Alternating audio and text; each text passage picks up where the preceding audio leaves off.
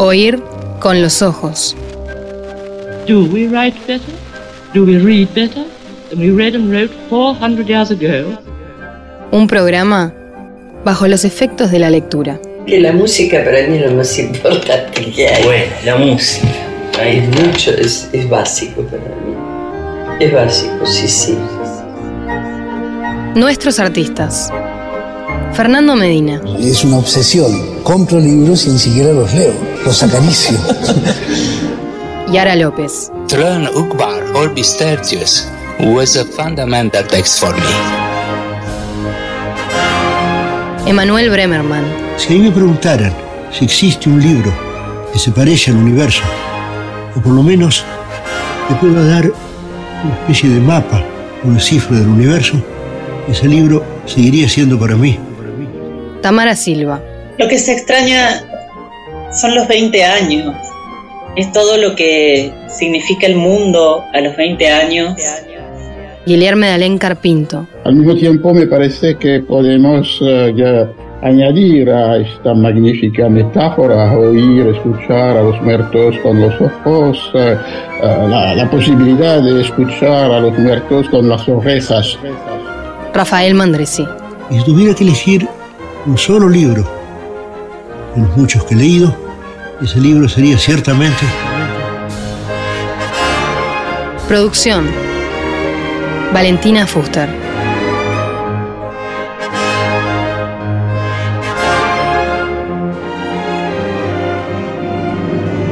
Oír con los ojos.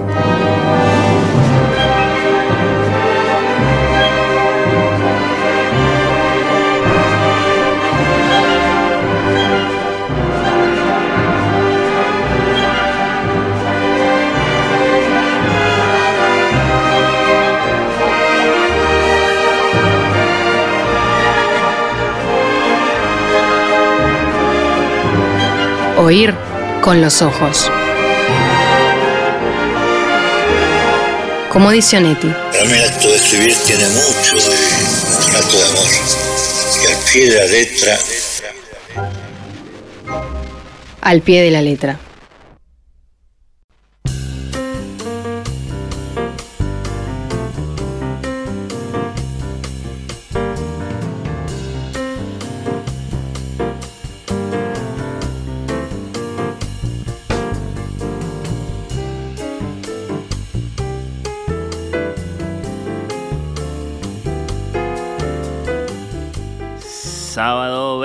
24 de febrero de 2024. Esto es Oír con los Ojos. Bienvenidos. ¿Cómo andan? O mejor dicho, ¿a quiénes estoy saludando? Está por ahí, por ejemplo, la oyente Pili, que dice que vio Pobres Criaturas porque quedó fascinada con la columna de Bremerman y le agradece. Está Pili, están por ahí Rubén y Virginia que nos mandan amabilísimo mensaje saludando el ciclo Beethoven de Guillerme, de Alén Carpinto, pero se quejan un poco, piden más música para mayor claridad de las explicaciones, tienen razón. Y sobre todo me encanta porque, claro, la primera parte no tuvo casi música, porque la segunda, que va a ser dentro de un par de sábados, no va a tener otra cosa que música, va a ser una gran clase de apreciación musical. Me animo a anunciarles un gran saludo entonces para Rubén, para Virginia, que no se escuchan. Yo qué sé, está por ahí Martín de Colonia, ganador el sábado pasado del ejemplar de Cordón Sojo, la novela gráfica que regalamos, firmado por todos sus creadores que nos visitaron acá en el programa, Natalia Mardero, Lucía Álvarez, Agustina Mandasen, Nicolás Peruso, las artistas, las dibujantes incluso firmaron el libro con unos magistrales dibujitos. Lo esperamos a Martín, como esperamos una semana atrás a Beatriz, que se había ganado Debimos Ser Felices. Así que eso, eh, espero que estén ahí. Eh, ¿Qué más les iba a decir? Bueno, claro, claro, claro. Eh, a propósito, eh, hoy va a haber, hablando de libros regalos, un nuevo ganador. o ganadora, ya que tenemos para ustedes No Soñarás Flores, el único volumen de cuentos de Fernanda Trías a la fecha. No, Soñarás Flores se titula Fernanda Trías, quizá la escritora uruguaya de mayor suceso de lectores en el mundo en este momento, que será hoy nuestra invitada literaria desde su ciudad, desde Bogotá. Vamos a hablar del cuento como forma, que es un gran asunto de nuestra literatura, ¿no? Porque decir cuento y decir literatura uruguaya es decir Quiroga y Felisberto y Morosoli y tantos otros, ¿no? Onetti, por supuesto, el mismísimo eh, Lebrero, tan admirado por Fernanda Trías. Vamos a hablar, por supuesto, entonces del libro de cuentos. Hay una importante novedad en la carrera de Fernanda Trías en este sentido, ya les vamos a contar. En lo inmediato, insisto, ¿quién pide? Lo tengo acá conmigo, No Soñarás Flores, estos ocho cuentos de Fernanda Trías, con el sello de UM. Insisto que es su único libro de cuentos porque ella tiene La azotea, tiene La ciudad invencible por supuesto tiene Mugre Rosa. Vamos a hablar del suceso de Mugre Rosa, reseñada, traducida, leída, elogiada en tantos lugares del mundo. Bueno, eh, y vamos a ver el tema de la firma para este ejemplar. Si lo empiezan a pedir, 091-525252, o ir con los ojos en Twitter, en Instagram. No tenemos la tecnología que hemos visto en algunas ferias del libro para firmar a distancia ese brazo robótico dirigido por un autor desde cualquier parte del mundo, pero tenemos una tecnología más vieja y elegante quizá, que es el dictado. Le podemos pedir a Fernanda que nos dicte una dedicatoria para que sea original, no de puño y letra, pero sí, bueno, eh, pensada, redactada por ella y de ese modo convertir a este ejemplar, que se va a ir hoy, eh, insisto, insisto, insisto, eh, del que hasta ahora eh, es sí, su único libro de cuentos, bueno, eh, aumente su, valor por mil, ¿no? Como pasó con el libro de Rafael Alaore, como pasó con Mardero y compañía y, y, Cordón Sojo, la novela gráfica. 091-525252, oír con los ojos en Twitter, en Instagram, quiero que lo pidan, ¿eh? Que, que me digan con honestidad quién lo quiere sumar a su biblioteca. Eh, ya, ya hay varios que lo están pidiendo, levantando la mano, reclamando, con signos de exclamación, con emojis. Bueno, eh, empiezo a estar muy contento entonces. Gracias Ángel, gracias Bruno, gracias Luis, gracias Tati, gracias María Luisa, siempre al firme, porque sabe que viene Mandresi. Yo estoy, dice Paula. Gracias a Nacho, a Martín. ¿Quién más? Bueno, sigan, ¿eh? Gracias Silvia. Quiero no soñar a flores. ¿Se acuerdan que es de vida vital eso, no? De no soñarás flores, de ahí el título de este volumen de cuentos que motivó nuestra primera entrevista con Fernanda, allá por 2017, temporada 1 de Oír con los Ojos, era nuevito, y hablamos de estos, de estos cuentos que hoy vuelven a nuestro programa porque ¿Que acaso Fernanda Trías volvió al cuento? Bueno, un poco de eso se trata nuestra entrevista literaria hoy en la segunda mitad del programa. ¿A quién vamos a presentar en primer lugar hoy, en este sábado final del mes de febrero? ¿Es a Valentina? No. Que se siga mejorando. Besos para Vale. ¿Es a Abril? Tampoco. Fue no sé, convocada para la selección juvenil o algo así. Eh, es Daniel. Es Daniel que dirige este episodio 4 de la octava temporada. Saludos, reverencias para uno de nuestros operadores eh, históricos más queridos. Si estás de acuerdo, Daniel, pasamos la primera página y arranca, atención, la primera columna del año de Rafael Mandresi.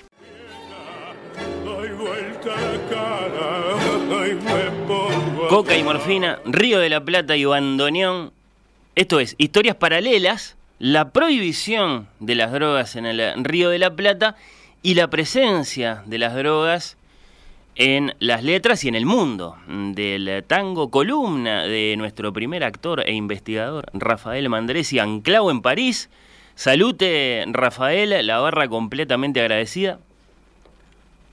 Hola, ¿qué tal, Fernando? ¿Cómo te va? Bien, feliz de recibirte. ¿Cómo andas? Bien, muy bien, muy bien. Este, aparte con un, con un comienzo como este de, de, de un tango como Tiempos Viejos eh, por eh, Don Osvaldo Pugliese con la voz de Abel Córdoba, no puedo estar mejor. Bueno, sí, sí, eh, hay, hay tantas versiones eh, de este tango. algún tanguero a lo mejor dice, eh, ¿cómo no puso, no sé, a Francisco Rico, por ejemplo, ¿no? Podría haber sido. Lo que pasa es que, bueno, es un clásico. Sí, sí, sí, sí, sí, sí. Y, y- y claro, y nos, nos, nos sirve para arrancar a conversar, o mejor dicho, para arrancar a, a escucharte hablando sobre tangos y drogas, eh, porque ahí está ese verso inolvidable, ¿no? No se conocía coca ni morfina. Sí, eh, la idea del, del de Hmm. conversación de Sí. hoy, digamos, es este eh, combinar mm, la realidad del tango y la realidad de las drogas en, en varios sentidos. Eh, en realidad, el origen de esta, de esta conversación tiene Sí. dos. Eh, uno es el primer cuestionacho. Ajá. Eh, me tocó responderlo.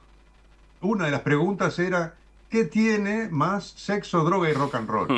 ¿El rock and roll o el tango? Sí, Y sí. yo sí. respondí el tango. Una respuesta muy apresurada, porque es obvio que el rock and roll tiene más rock and roll que el tango. Pero no más droga. Eh, y la otra este, cosa son, eh, es, un, es algo que he escuchado decir este, más, de, más de una vez en los últimos meses al eh, secretario general de la Secretaría Nacional de Drogas y de la Junta eh, Nacional de Drogas, a Daniel Radío, que recuerda que en toda la historia de la humanidad la prohibición de estas drogas eh, tiene apenas un siglo. Y, y efectivamente, eh, en cierto modo, algunos aspectos de la historia del tango reflejan esa cronología, eh, como, como me interesa este, comentarlo ahora en estos minutos que vienen. De manera que, si te parece, le dedicamos la columna de hoy a la querida Nacho Mardero y al doctor Daniel Radí. Pero cómo no, sí, eh, a los dos un, un- un gran saludo, a la querida Nachu y a, y a Radio, a quien no conocemos personalmente, pero que No, si nos da excusa suficiente para, para esta conversación, está más que merecidamente eh, saludado. Dijiste un siglo y me quedé pensando, debe ser más o menos un siglo exactamente, ¿no? Por ahí anda, por ahí anda. Son, este, mm, eh, si, si lo referimos al tango y por lo tanto lo referimos al Río de la Plata, no son exactamente, se parecen mucho, pero no son exactamente las mismas fechas, no es la misma cronología de un lado que del otro del río, en Argentina y en, y en Uruguay. Y yo quisiera, este, eh, porque como acabamos de escuchar tiempos viejos, quisiera poner, este, el, eh, justamente hablando de cronologías, eh, este es un tango de Francisco Canaro y Manuel Romero de 1926.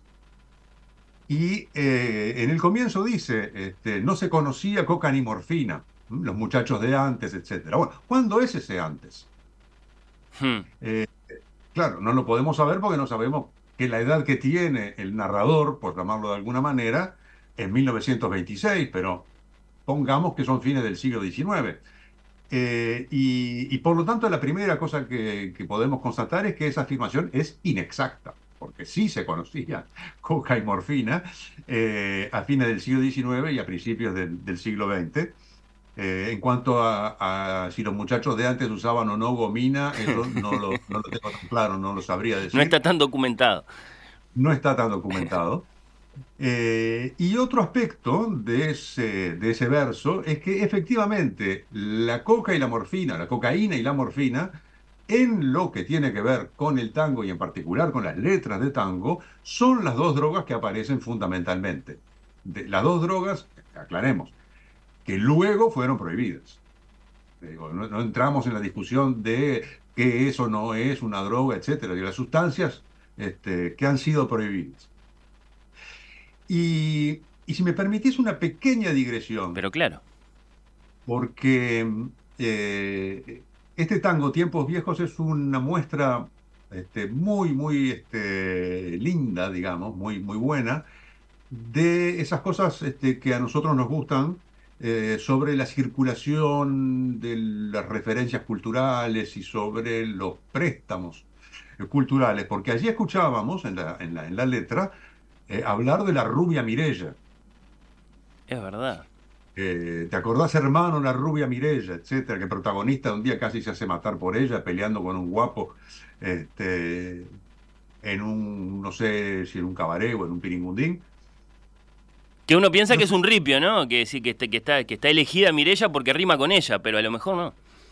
Eh, rima con ella, sí, por supuesto, pero, pero además eh, el nombre Mirella eh, tiene un origen provenzal, o sea, del sur de Francia. Es el título de un poema en 12 cantos de Frédéric Mistral, que este, lo escribió en 1859 y, el- y el, eh, está escrito en provenzal y por lo tanto el nombre es Mireio en el, en el poema, que después se transforma en francés en Mireille. ¿Cuándo? Cuando Charles Gounod se sirve de ese poema para componer una ópera. En 1864, una ópera llamada Mireille, en francés, que tuvo mucho éxito y que Pero llegó a conocerse en el Río de la Plata, donde el nombre se transformó o se castellanizó a la manera rioplatense en Mirella, Pero claro que sí, bueno, eh, saludos para Nacho, saludos para Radio y saludos para yo alguno, tanto más conocido por, por Fausto o por Romeo y Julieta, pero que efectivamente tiene una ópera que se llama Mirella, mira vos. Eh, y, y este señor, este, este poeta, Frédéric Mistral, eh, terminó ganando el Premio Nobel de Literatura. Sí, sí. En 1904, en la tercera edición del premio.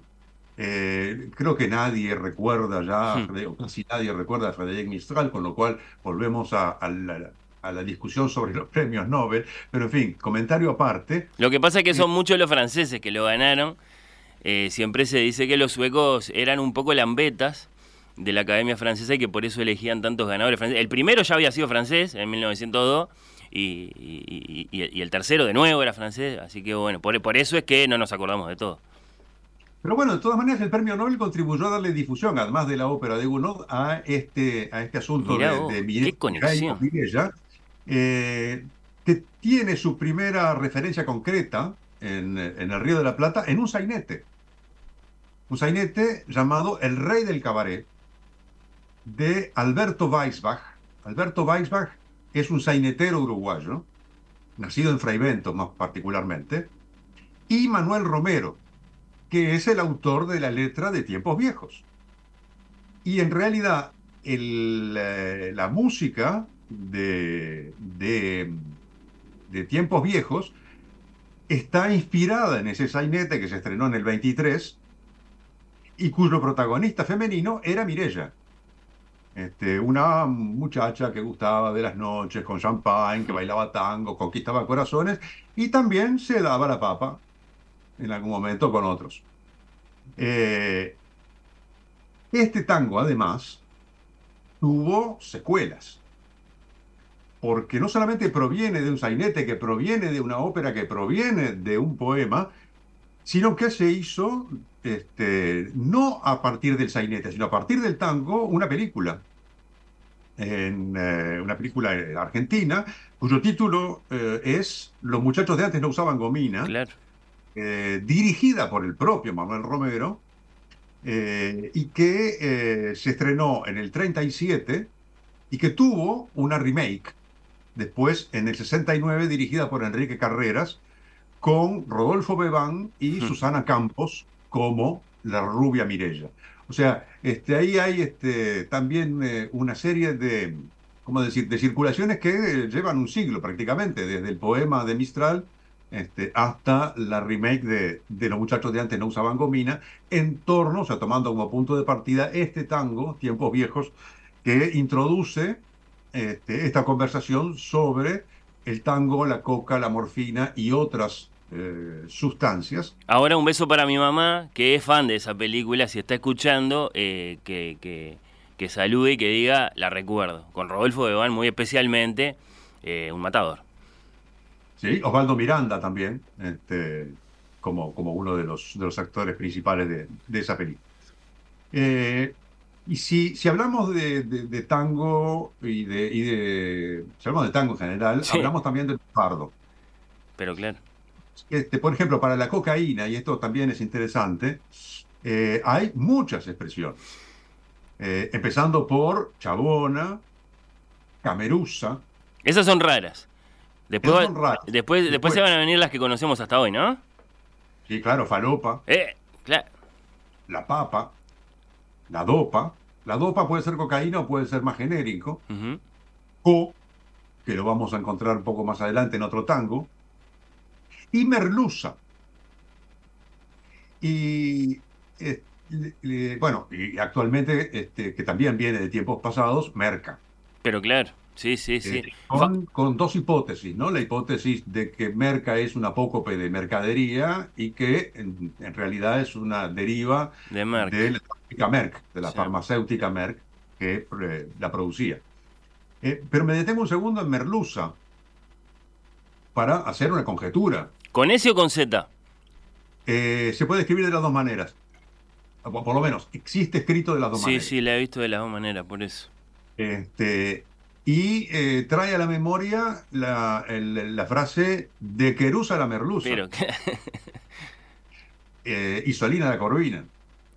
Pero sobre todo de Querusa la merluza, porque, y, esto es una conjetura porque allí hay una cantidad bastante grande, por lo menos cinco o seis acepciones de Querusa. Pero hay una de ellas que es este, actuar con disimulo. Este, o este, avisar, alerta, ojo, cuidado. Y uno podría interpretar con esta acepción que de Querusa la merluza es este, cuidado con este, la cocaína o disimulame la cocaína o cosas por el estilo, ¿no? claro, la marca por abajo de la mesa. Ahí está. Este, lo cual eh, no se aplica demasiado, de todas maneras, siempre y cuando esta conjetura tenga algún tipo de este, verosimilitud. Eh, se aplica demasiado a eh, lo que algunas letras de tango dicen, porque allí disimulo mucho no hay. Eh, como por ejemplo, y te propongo que escuchemos por lo menos un fragmentito, Sí. de, eh, un tango de Enrique Cadícamo, con música de Luis Vizca, que se llama Fanfarrón. Y lo podemos escuchar por Lidia Borda. Fanfarrón, Daniel eh, nos dice si lo tenemos a mano, lo estamos buscando en nuestras carpetas. Sí, sí, vamos a escuchar algunos compases, algunos versos.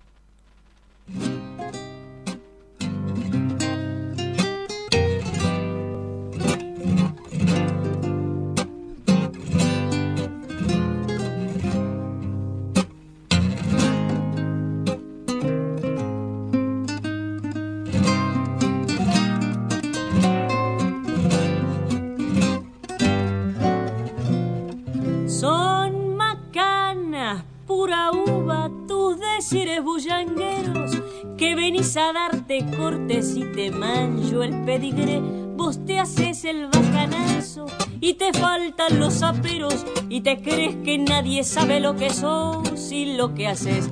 Que tiras la guita al aire, que tenés 40 minas en el barrio del asfalto donde hay luces y hay tobé que por pura fantasía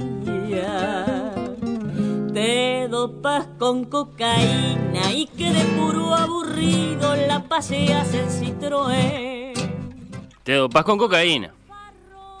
Sí, te, te dopás eh, por pura fantasía, te dopás con cocaína y de puro aburrido te paseas en Citroën. O sea, este, no estamos en el reino del disimulo ni de... Y es- este tango es de 1928.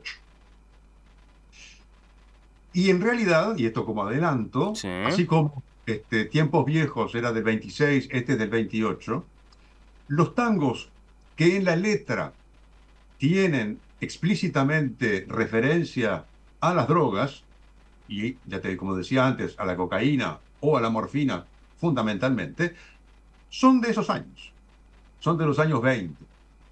Lo cual da una indicación, porque después eso desaparece. ¿La indicación cuál es? Que algo cambia a partir de fines de los años 20 y durante los años 30. Y acá vamos a las eh, disposiciones, tanto en Argentina como en Uruguay, referidas a las drogas. Empiezo con Argentina. Eh, en 1919, presidencia de Hipólito Yrigoyen, eh, se establece que solo las farmacias y las droguerías podían importar opio, morfina, cáñamo y cocaína. Eh, una disposición que es una especie de saludo a la bandera, una especie de, intento de este, iniciar lo que después sería un camino más prohibicionista, pero que no tuvo efecto prácticamente eh, ninguno y eh, se va, eh, digamos, consolidando esto en los años siguientes. En 1924 y en 1926, respectivamente, dos leyes en Argentina reforman el artículo 204 del Código Penal e imponen penas a quienes, estando autorizados, expendieran aquellas sustancias sin receta médica, y por supuesto quienes no estuvieran autorizados a hacerlo. Eh, se crea en la Policía de Buenos Aires, en la División de Moralidad de la Policía de Buenos Aires, la Brigada de Alcaloides, y se discute incluso eh, las formas de penalizar el consumo, a lo cual no se llega porque contraviene la eh, Constitución de la República Argentina eh, que no autoriza que el Estado este, intervenga o que haya injerencia del Estado en los actos privados de los individuos mm. que no ofendan el orden y la moral pública y no afecten a terceros. Pero de todos modos es un comienzo de la persecución de lo que nosotros llamamos uso recreativo. Exactamente, exactamente. O sea que allí hay, bueno, primera coincidencia cronológica, es decir, en los años 20 se empieza a ver cómo este, hay una serie de eh, hechos eh, normativos o, administrativos este, o institucionales incluso que van ya en esa dirección. ¿Qué pasa en Uruguay? Eh, las, primeras señales son en realidad porque de las primeras reglamentaciones sobre el uso de, de drogas fue un decreto de 1908 del gobierno de Claudio Williman que impedía vender por segunda vez y sin receta derivados del opio y cocaína a los clientes de las droguerías y farmacias. Eh, para este capítulo uruguayo me baso este, eh, mucho en un trabajo que está disponible en línea para quien tenga interés de Guillermo Garat para la Fundación FESUR, para la Friedrich Ebert Stiftung en Uruguay del año 2013 donde eh, repasa una serie de, estas, eh, digamos, etapas en, el caso de, Uruguay. Eh, o sea que esto después se confirma, en este decreto de 1908, cuatro años después, en 1913, con la ley de farmacias, pero como pasó en Argentina con, con, lo que había dispuesto el gobierno de Irigoyen, no tuvo mayor efecto. Es decir, no, no, eh, también este, queda como esas normas que en el fondo no tienen una traducción concreta, práctica en la, en, la realidad. Eh, se empieza a endurecer considerablemente el asunto varios años después, eh, siguiendo, por otra parte, las recomendaciones y lo que se va a su vez este, poniendo en práctica y en marcha en instituciones internacionales. Eh, por ejemplo, eh, el convenio de la Haya de 1914 eh, y el que refería al opio, que después estalla la Primera Guerra Mundial y eso queda un poco en la nada, la coordinación internacional para estas cosas. y después la Sociedad de Naciones, con eh, una primera etapa en el Convenio Internacional del Opio de Ginebra en febrero de 1925, eh, al que se sumaron otros en el 31 y en el 36, pero también su implementación a nivel eh, internacional o mundial fue relativamente limitada, escasa.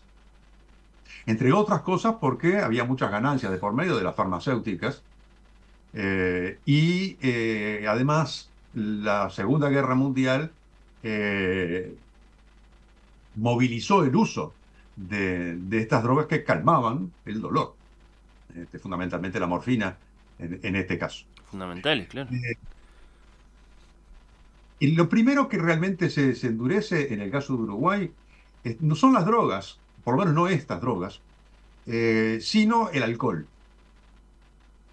Eh, se crea la Liga contra el Alcoholismo, la ley de represión al alcoholismo y una inspección general del alcoholismo. Y después, en el año 29, eh, se eh, ratifica, el Parlamento uruguayo ratifica eh, la Convención de Ginebra del año eh, 25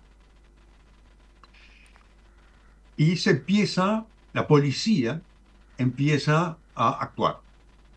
Eh, empieza a actuar eh, investigando, haciendo allanamientos diurnos, porque en aquel momento la cosa no se discutía, eh, con un ministro del Interior bastante particular, por lo que vendrá, o sea, Gabriel Terra. Y es bajo la dictadura de Terra, a partir del año 33, que ahí sí las cosas se ponen duras. Se acabó el recreo. Se acabó el recreo, exactamente. Eh, lo primero este, es eh, una nueva ley de ratificación que aprueba eh, la Convención de Ginebra de 1931 para la limitación, fabricación y reglamentación de la distribución de estupefacientes. Esto es en abril de 1933, o sea, al mes del golpe de Estado, ya está esta ratificación. También ese año, en el 33, Uruguay integra, es uno de los pocos países, que integra el Comité Central del Consejo Directivo de la Comisión del Opio de la Sociedad de las Naciones. En el 34, año siguiente, hay dos acontecimientos. Uno es la creación del Ministerio de Salud Pública en Uruguay. La ley orgánica le encarga la tarea de policía de los vicios sociales, entre los cuales está el consumo de estas sustancias. Y además el Código Penal del 34, que reglamenta el control del comercio de la hoja de coca, del opio y de sus derivados. Y esta serie de, de disposiciones culmina en una ley este, que es interesantísimo leer, porque y está en el- tanto en el, en el sitio web de INPO como en el del Parlamento, la, la- la- la bajé de- del sitio del Parlamento uruguayo, una ley de septiembre del 37, eh, la ley 9692, cuyo título es Importación de estupefacientes, se establece el monopolio del Estado.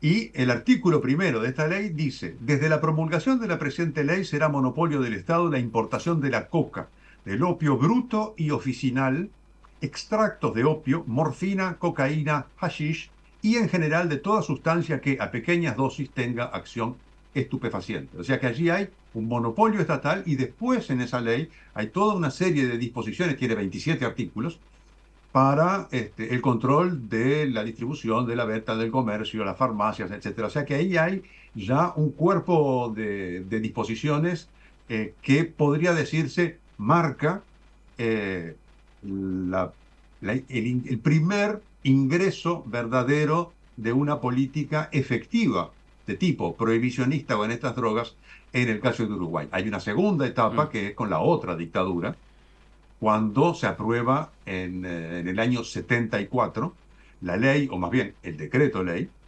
eh, llamado Ley de Estupefacientes, donde se este, eh, ratifican otras convenciones y se aplican sus, eh, la Convención de Nueva York en particular, y se aplican sus eh, disposiciones. O sea que esta- estas- estos pequeños puntos de referencia cronológicos muestran que, primero, no hubo prohibición hasta los años 20. Que durante los años 20 hay alguna mague, pero que en el fondo no termina de cuajar. Y que es a partir de los años 30, y acá estamos en la cronología de, de Daniel Radio, ¿eh? a partir de los años 30, ahí sí, el, el- asunto de la, de la prohibición se pone este, más eh, duro, con campañas de prensa, por otra parte, que ya existían, eh, con publicaciones médicas en particular. Todo, Eh, Rafael, eh, esto daría para, para un capítulo completo aparte, pero por dejar siquiera un titular, porque se había ido constatando más y más que eh, las drogas eran fuentes de desastres. Y, y- y- y eso era más o menos unánime entre nuestros dirigentes, y bueno, eh, de ahí esta historia que estás contando.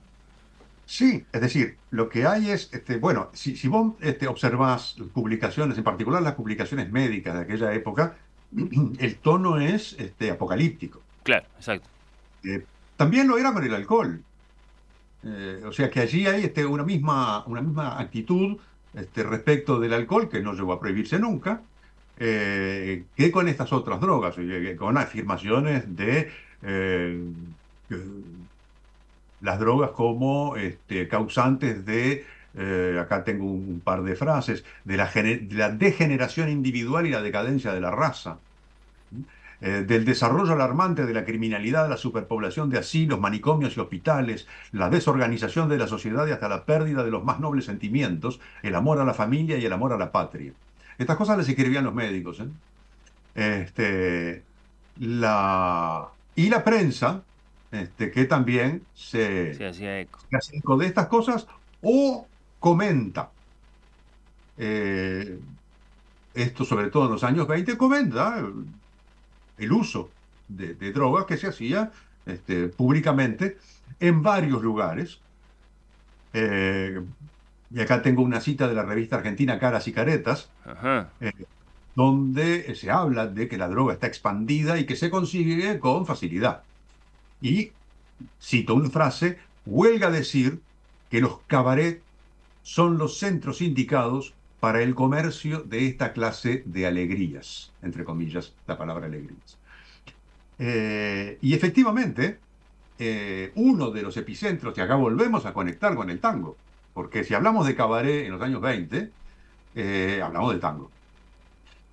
Y el escenario de la distribución, del consumo, de la referencia a las drogas en las letras de tango es muy a menudo el cabaret, como por ejemplo en este otro tango que propongo que escuchemos un pedacito, un tango de 1924 de Celedonio Flores con música de José Servidio, que se llama Milonga Fina. Milonga Y lo- Fina. eh, y lo escuchamos por Don Carlos, naturalmente. Lo, lo tenemos por ahí en nuestro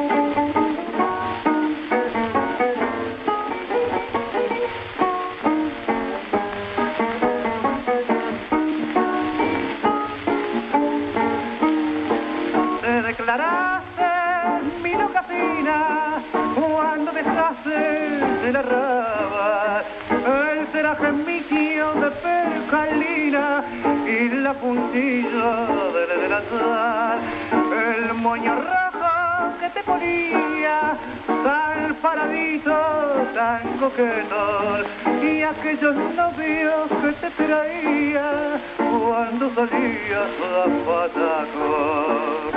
La no y la presencia, bebeta del arrabal, la dejaste en la creencia, pobrecita por tu mal, ya no pasaste el hora, camino del almacén, y un pobre mozo te llora, solamente por tu bien no te ronda la viciadura, hoy por la vida triunfal pasa, con un poquito más de amargura que con tu risa disimula, para engrupirte, para olvidarte de todo aquello que ya pasó, de aquel mocito que por llorarte un día triste pobre murió. Te declaraste mi loca fina cuando anduviste con aquel gil que te engrupía con cocaína y se llevaba la reverondí. Te engrupía con cocaína y te llevaba al Armenón Ville. El que está acostumbrado a escuchar a- al Carlos eh, de los años 30, el de por una cabeza, eh, capaz que hasta se queda preguntando, ¿es Gardel este? Eh, es temprano. Sí, es temprano. Este, en la época en que Gardel cantaba tangos menos, este, en realidad, el Gardel de los años 30 cantaba tangos eh, muchas veces muy, muy, este, ¿Qué vas a decir? Ah. este, y otros, este, y otros que no lo eran tanto, pero solía dejar de lado los tangos más reos, Sí, sí, sí. como este, este, Milonga Fina, este, que este, se, se dejaba engrupir por el Gil este, que la llevaba al Armenonville, se dejaba engrupir con cocaína. El Armenonville, por supuesto, un cabaret de los más notorios de esa época en, en- en Buenos Aires. ¿Y, y hasta Y qué el- punto, Rafael, eh, es más linda esa rima, eh, Gil con Armenón Bill, que Mirella con ella, ¿no? Es brillante. Gil con Armenón Bill es brillante. Sí, sí. Este, y, y bueno, y en un cabaret es donde este, también muere la griseta. Mm. Eh, la griseta, griseta que es un precioso tango de eh, José González Castillo, el padre del Cátulo, con música de Enrique Delfino, un tango de 1924, nuevamente, eh, que la griseta, que es la francesita, que se vino al, al arrabal, este, esto es todo, por supuesto, este, también remite a la rubia Mirella, de alguna manera, y en realidad remite a la rubia Mirella. La rubia Mirella es posterior, pero en fin, es la figura de la francesa y de la francesa que formaba parte de la trata de blancas. Este, las francesas y las polacas eran las víctimas de la trata de blancas que este, después iban a parar a los cabarets o a los prostíbulos. Eh, y la griseta es una de ellas que, este, que muere en el cabaret una noche de champán y de cocó al arrullo funeral de un bandoneón. Eh, cocó, que es una de las otras maneras de, eh, de referirse a la cocaína. Claro, este, no es muy recomendable mezclar cocó con alcohol. Este, de repente la francesita estaba ya muy deprimida de vivir en el arrabal y en un cabaret, además, este, trabajando y este, haya querido este, dormirse, como dice este, eufemísticamente la letra de González Castillo, eh, tomando esas, esas dos cosas juntas. Eh, no sé si tenemos tiempo, Fernando, de Sí. escuchar algo. De y y yo, yo- yo creo que sí, porque además es una preciosa manera de, de subrayar el valor de esta, esta gran columna de Rafael Mandresi con este gran cuadro narrativo y social eh, del, del- del tango. Eh, adelante, maestro. Francesita. Historias paralelas, la prohibición de las drogas en el Río de la Plata y la presencia de las drogas en las letras de tango y en el mundo del tango, columna de Rafael Mandresi.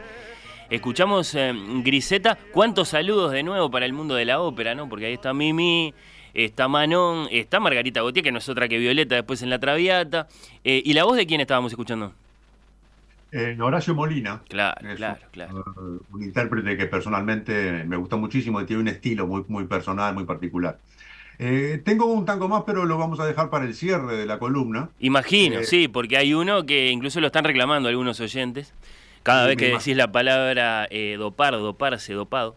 Exactamente, sí, sí, sí, sí. Este, menciono simplemente a título de un ejemplo más, este, sin que lo escuchemos, un tango de 1922, nuevamente los años 20, de eh, Manuel Romero y Luis Bayón Herrera, con música de José Padilla, que se llama El Taita del Arrabal, y que en un, eh, en un momento dice, pobre Taita, muchas noches, bien dopado de morfina, atorraba en una esquina campaneado por un botón. Ah, de- de- Acá- de- destapale un poquitito ese perfume, a ver, claro, ahí está. el, el- el punto este, de, de esto es que este, muestra que no solo en el cabaret. ¿Eh? El taita del arrabal estaba topado de morfina en una esquina. Lo cual quiere decir que también hay una jerarquía social en el consumo. Es decir, no, cualquiera, no todo el mundo consume lo mismo porque no puede, o porque no quiere, y ni en los mismos lugares. Eh, Y el tango nos, claro, claro, y el, y el- y el tango nos ayuda eh, a, a pintar ese cuadro.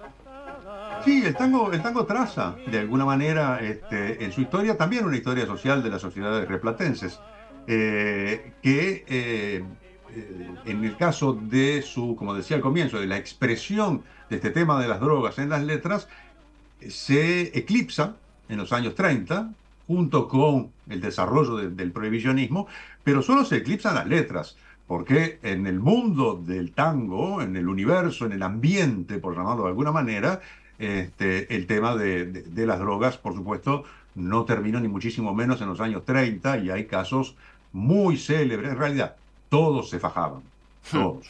Eh, salvo, salvo Salgán, eh, Horacio Salgán, que nunca fumó, nunca tomó alcohol y nunca se drogó, es- que es un caso totalmente atípico y extraordinario. Pero basta recordar al gordo Pichuco, Aníbal Troilo, que este, eh, la, la leyenda cuenta que llevaba la cocaína en las sombreras del, del saco este, y decía que era caspa. Eh, Roberto Goyeneche, otro también muy notorio. Qué, qué- qué este, retorcido gesto de elegancia, ¿no? El de Pichuco. en el momento del abrazo con los amigos. Ahí está, exactamente. Los abrazos eran un momento de, de- de consumo, por decirlo de, Sí, de sí, alguna sí. manera. Eh, y bueno, y, y sí, para este, como, como este, lo reclama este, eh, la audiencia y, y nosotros nos debemos a nuestro público, vamos a contar la historia del tango con el que me gustaría cerrar. Eh, que, digámoslo desde ya, es Los Mareados. Sí. Y que es en sí mismo una historia de, de- de- de la prohibición de las drogas en el Río de la Plata. Exactamente, que es en sí mismo toda una historia. En realidad, es em, el- el- lo primero que fue este, el tango de los mareados es una música, es un tango instrumental compuesto por Juan Carlos Cobian, que se llamó Clarita. Hmm. Y eh, después eh, se le agregó una letra escrita por Alberto Weisbach, el sainetero del que hablamos hace un rato, y Raúl Doblas. ¿Para qué? Para integrarlo, como se hacía muy frecuentemente, en un sainete. Es decir, eh, eh, los sainetes eran muchas veces el lugar de estreno de los tangos. Eh, y, y este sainete se llamó Los Dopados. Y ese fue el título de la letra que se le puso a esa música de Juan Carlos Cobian. eh, y el tema del sainete era el consumo de drogas. De ahí el título, Los Dopados. Y transcurre, por supuesto, en un cabaret donde en particular se muestra el, tráfico, es decir, donde van los niños bien de, de la época a aprovisionarse y a consumir, por supuesto, allí. Eh, este sainete se estrenó en el año 22 y por lo tanto el tango también. El tango con letra, Los Dopados, se estrenó en el año eh, 22. Y eh, queda más o menos en el olvido durante 20 años. Y 20 años después, Troilo, el gordo Troilo, eh, llega este, a su casa entusiasmadísimo porque había encontrado y escuchado una vieja grabación instrumental por la orquesta de Fresedo, y aquí vaya un saludo a tu viejo. Pero claro. Eh, y el gordo Troilo creía que eso era una pieza instrumental, porque la letra se había perdido en el olvido. Y le pide a Cadícamo que le ponga letra a esa música de Cobian que el gordo Troilo había escuchado por Fresedo. Y Cadícamo escribe la letra de Los Mareados, la que conocemos hoy. Y el tango se estrena en el año 42. Eh, o sea, no solamente se le cambia el nombre, sino que se le cambia toda la letra. eh, y lo estrena la orquesta de, de Pichuco en el cabaret, otro más, Tibidabo, como decía recién, en el año 42. En el 43, la dictadura militar en Argentina censura, en términos generales, censura en particular el lunfardo, el lenguaje lunfardo, así como cualquier referencia a la embriaguez o a conductas inmorales, entre las cuales está el consumo de drogas, naturalmente. Y esa disposición impedía, por ejemplo, que un tango como Los Mareados se ejecutara, se difundiera. Eh, y llevó a cambiar muchas letras. Eh, por ejemplo, hay un tango de Homero Mansi, muy conocido, que se llama Tal vez será su voz, Pero qué lindo. que se llamaba originalmente Tal vez será mi alcohol. Pero Mansi le tuvo que cambiar el título y la letra a raíz de esta disposición que se levantó en el año 46 cuando llega Perón a la presidencia y la anécdota, que no la, no la cuento ahora, pero se podría contar algún día, es muy divertida de cómo, cómo se... Este, ¿Cómo se lo a- convencen? Sí. cómo convencen a Perón de levantar esto. Eh, y bien, eh, cuando esto se levanta, los mareados puede volver a eh, escucharse y eh, sigue siendo el tango que conocemos hasta hoy. Y lo que propongo es que cerremos la columna de hoy con los mareados Sí. en una versión especial, cantada por Goyeneche con una orquesta dirigida por Francetti, con muchos arreglos particulares, pero con el cambio de la expresión los mareados por el original los dopados. Es la letra de Cadícamo, solo que ya no dice los mareados, sino que el polaco Goyeneche, que de dopa la sabía lunga, decidió cantarla diciendo Los Dopados, y así aparece, es un disco de 1985, así aparece además en este, la lista de temas este, referidos en, eh, para, ese, eh, para ese disco eh, con varias este, interpretaciones, una, diez, unos 10 tangos más o menos eh, de, cantados por Goyeneche, entre ellos este que te propongo que escuchemos para terminar. Eh, un Goyeneche historicista que va eh, al título original mm, de esta música. Bueno, muchos saludos para ti y para la columna.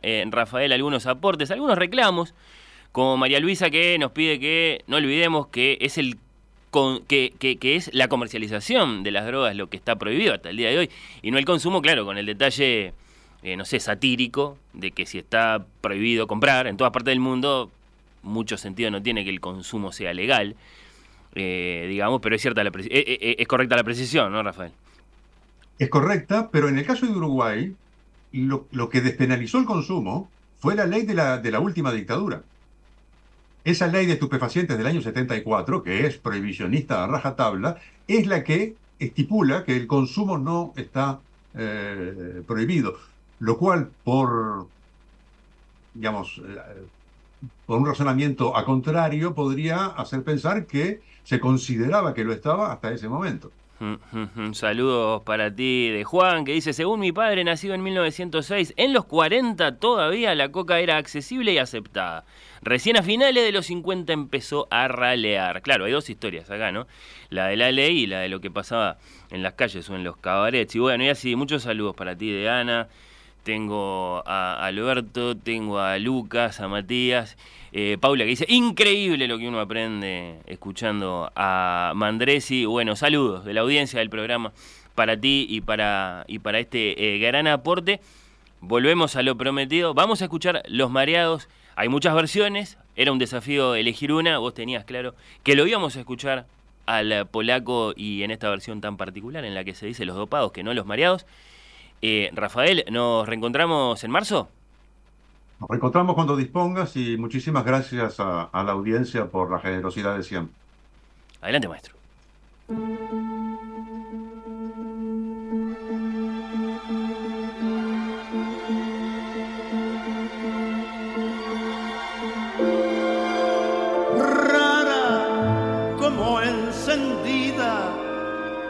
Te hace bebiendo linda y fatal.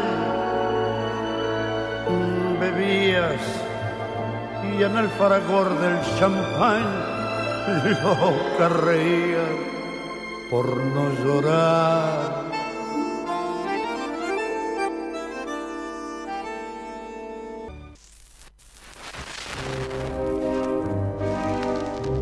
Oír con los ojos.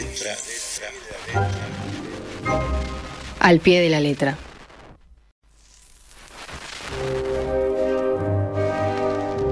Oír con los ojos.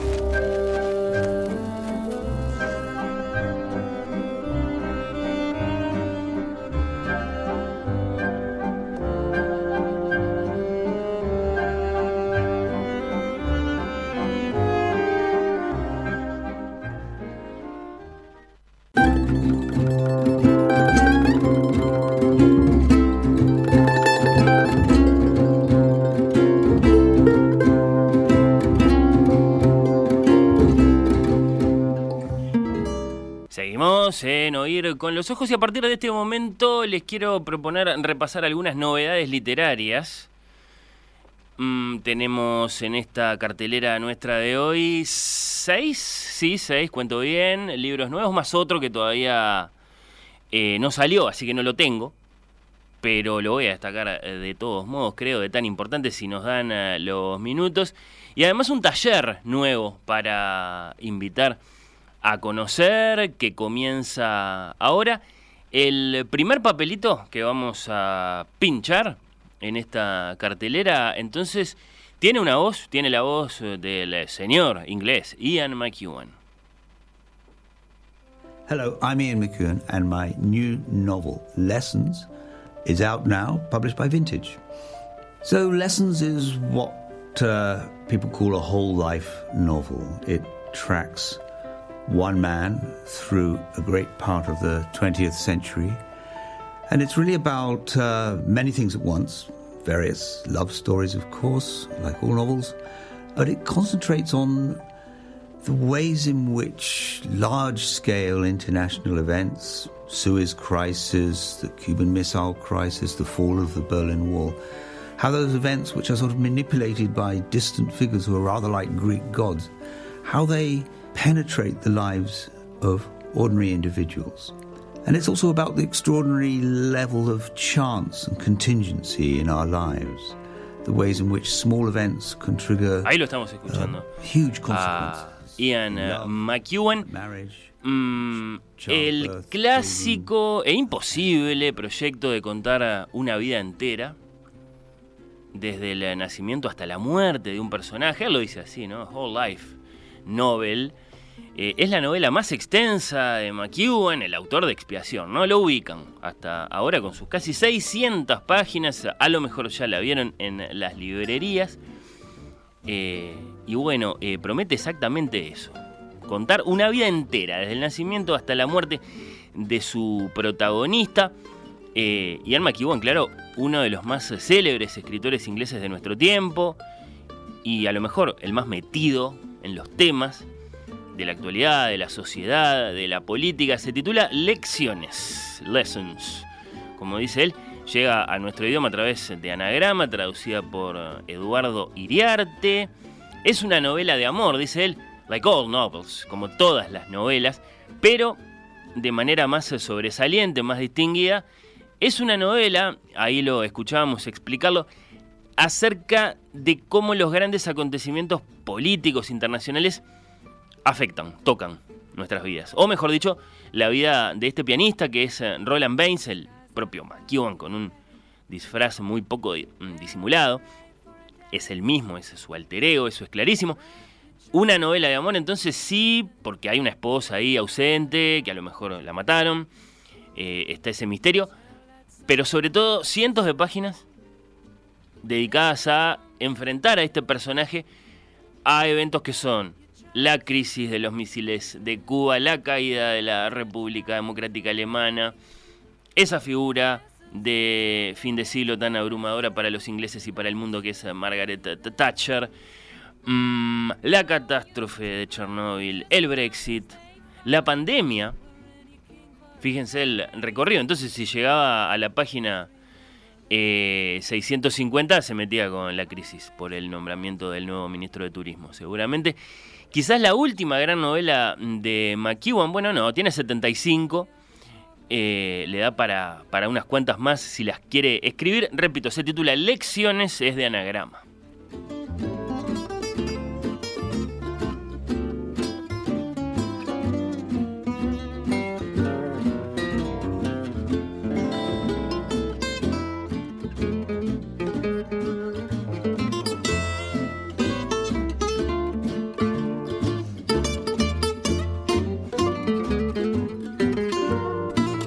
Bueno, saludos para Magdalena, para ah, Julio. ¿Quién más? Quiero el libro de Fernanda. Grita por acá Marta. Saludos para ti, Marta. Buen programa. Quiero el libro, dice Daniel. Saludos para Hugo. Eh, yo lo merezco, dice Alicia por otro lado. Me gustó, me gustó. Es convincente. Eh, primero que nada, buenos días, dice Uri muy educadamente. Luego, quiero el libro de Fernanda Trías. Eh, gran campaña de expectativa durante la semana para el oír con los ojos de hoy. No sé a qué te referís, Uri. Eh, no hicimos ninguna campaña de expectativas. No, bueno, imagino que sí. Eh, anunciamos esta entrevista que, que, realmente nos entusiasma mucho. Yo no sé qué tan controvertible, qué tan discutible es que Fernanda Trías es la escritora uruguaya más importante que tenemos en este momento por su alcance en el mundo, ¿no? A lectores en muchísimos países, ¿no? A través de muchísimas editoriales, en muchísimos idiomas, por todo lo que se la reseña, por los premios que le han dado, por los elogios que recibe. Bueno, va a ser una alegría reencontrarnos unos minutos eh, con ella. Me anoto para el libro. Saludos de Germán desde Punta del Este. Mm, eh, que nos dice cómo deberíamos pronunciar eh, Alencar. Tienes razón, porque Guillermo es brasilero y hay una forma de pronunciar su apellido. Nosotros lo pronunciamos a la manera uruguaya, ¿no? Guillermo de Alencar Pinto. Eh, igual tenés razón y gracias por el aporte. Germán, bueno, eh, quiero el libro. eh, adictiva la columna de Mandresi, entre paréntesis, dice Diego. Y tengo otros tantos comentarios. Recuerden que sí, hoy vamos a regalar, así como hace un par de sábados regalamos Debimos Ser Felices de Rafael Alagore, así como el sábado pasado regalamos Cordón Sojo de Natalia Mardero y compañía, la novela gráfica. Hoy vamos a regalar No Soñarás Flores, que es hasta ahora el único libro de cuentos de Fernanda Trías con el sello mm, de UM. Y a lo mejor, si no la molestamos demasiado, hasta le pedimos que nos dicte una dedicatoria para aumentar el valor del ejemplar.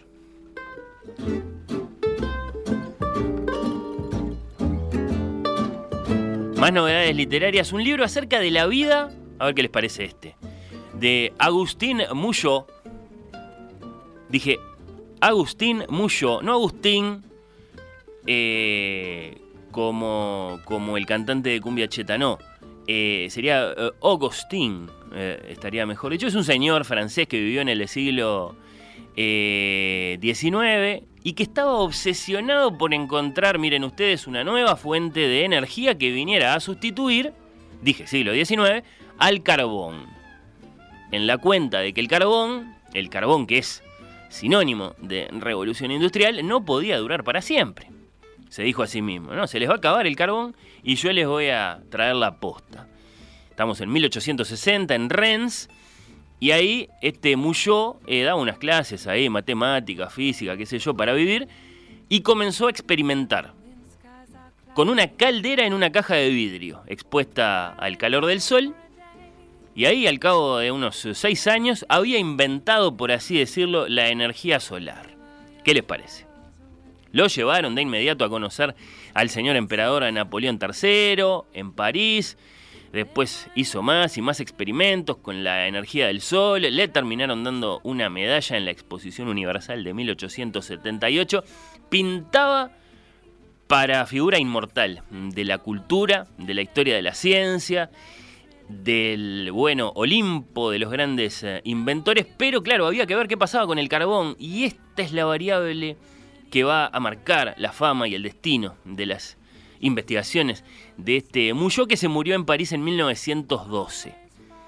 Tal la historia, y no les spoileé el final, digamos, que narra el franco-venezolano, un poco chileno, nacido en 1986. ¿Cómo es esto? Nació en Francia, de padre chileno, de madre vene venezolana, ¿sí? Eh, Miguel Bonnefoy, en su novela El Inventor, que la publicó eh, ahora, hace poquito, Libros del Asteroide, acaba de llegar a librerías uruguayas en traducción de Regina López Muñoz, y de la que dice esta prestigiosa editorial a la que le debemos las versiones españolas, no sé, de Maggie Farrell, por ejemplo. Es una novela sobre el amor por la ciencia. Eh, vamos a decir que acá entonces se cruzan eh, Farrell con Benjamín Lavatuto. Un saludo para Emanuel Bremerman y un deslumbrante retrato de un genio olvidado.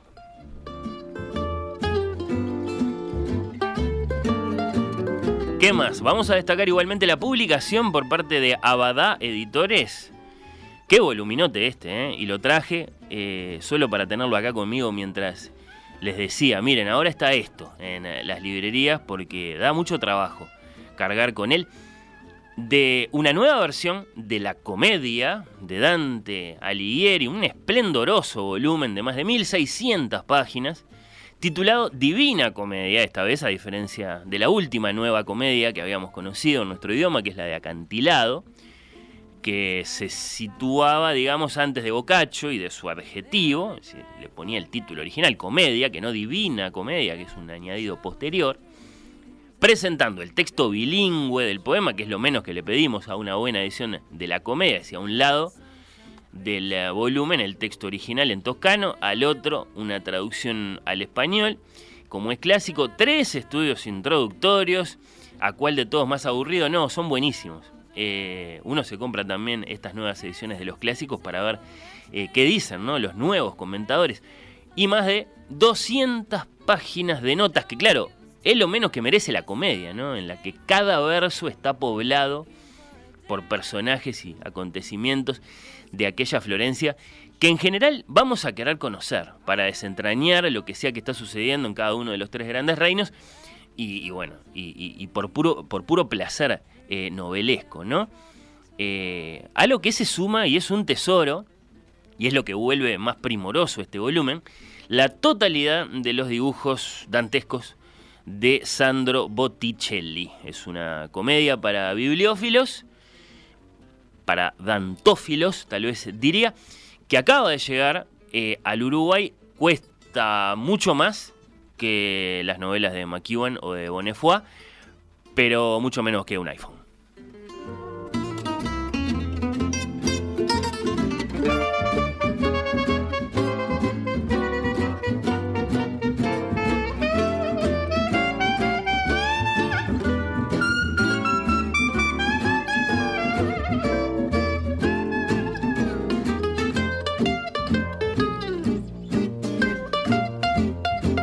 Por fin los puedo escuchar en vivo. Me anoto para el libro de Fernanda Trías. Saludos de Facundo, un gran abrazo y una alegría que estés acá. Germán me sigue peleando por el apellido de Guillermo. No, no, pero no peleemos porque vos tenés razón, Germán.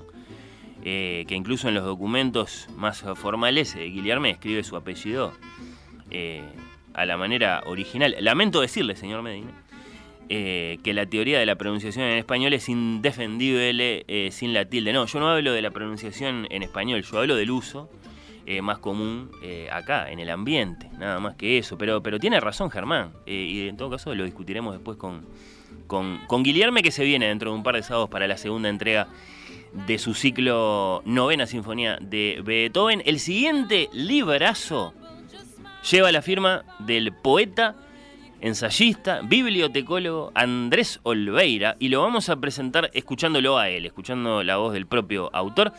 Se titula Cuatro páginas arrancadas. Forma parte del catálogo de editorial Tajante y es el resultado de una gran investigación de Andrés. Es un extenso ensayo, además de una tremenda selección de textos. Hablamos en suma de casi 700 páginas y bueno, su promesa es recorrer, así lo dice el subtítulo, la historia del humor escrito en Uruguay. Repito, la historia del humor escrito en Uruguay. Lo primero que le preguntamos a Andrés Oliveira, va un gran saludo para él, es de dónde sale el título. Cuatro páginas arrancadas. ¿Tiene algo que ver con Francisco Acuña de Figueroa? El libro, cuatro páginas arrancadas. Él, que es considerado el primer poeta nacional, autor del himno, tenía un costado humorístico muy importante. Eh, escribió centenas de epigramas, eh, hacía un montón de textos de versos jocosos y hay un texto emblemático suyo que se llama Nomenclatura y Apología del Carajo. Eh, versos que recorren 73 formas de llamar al miembro masculino.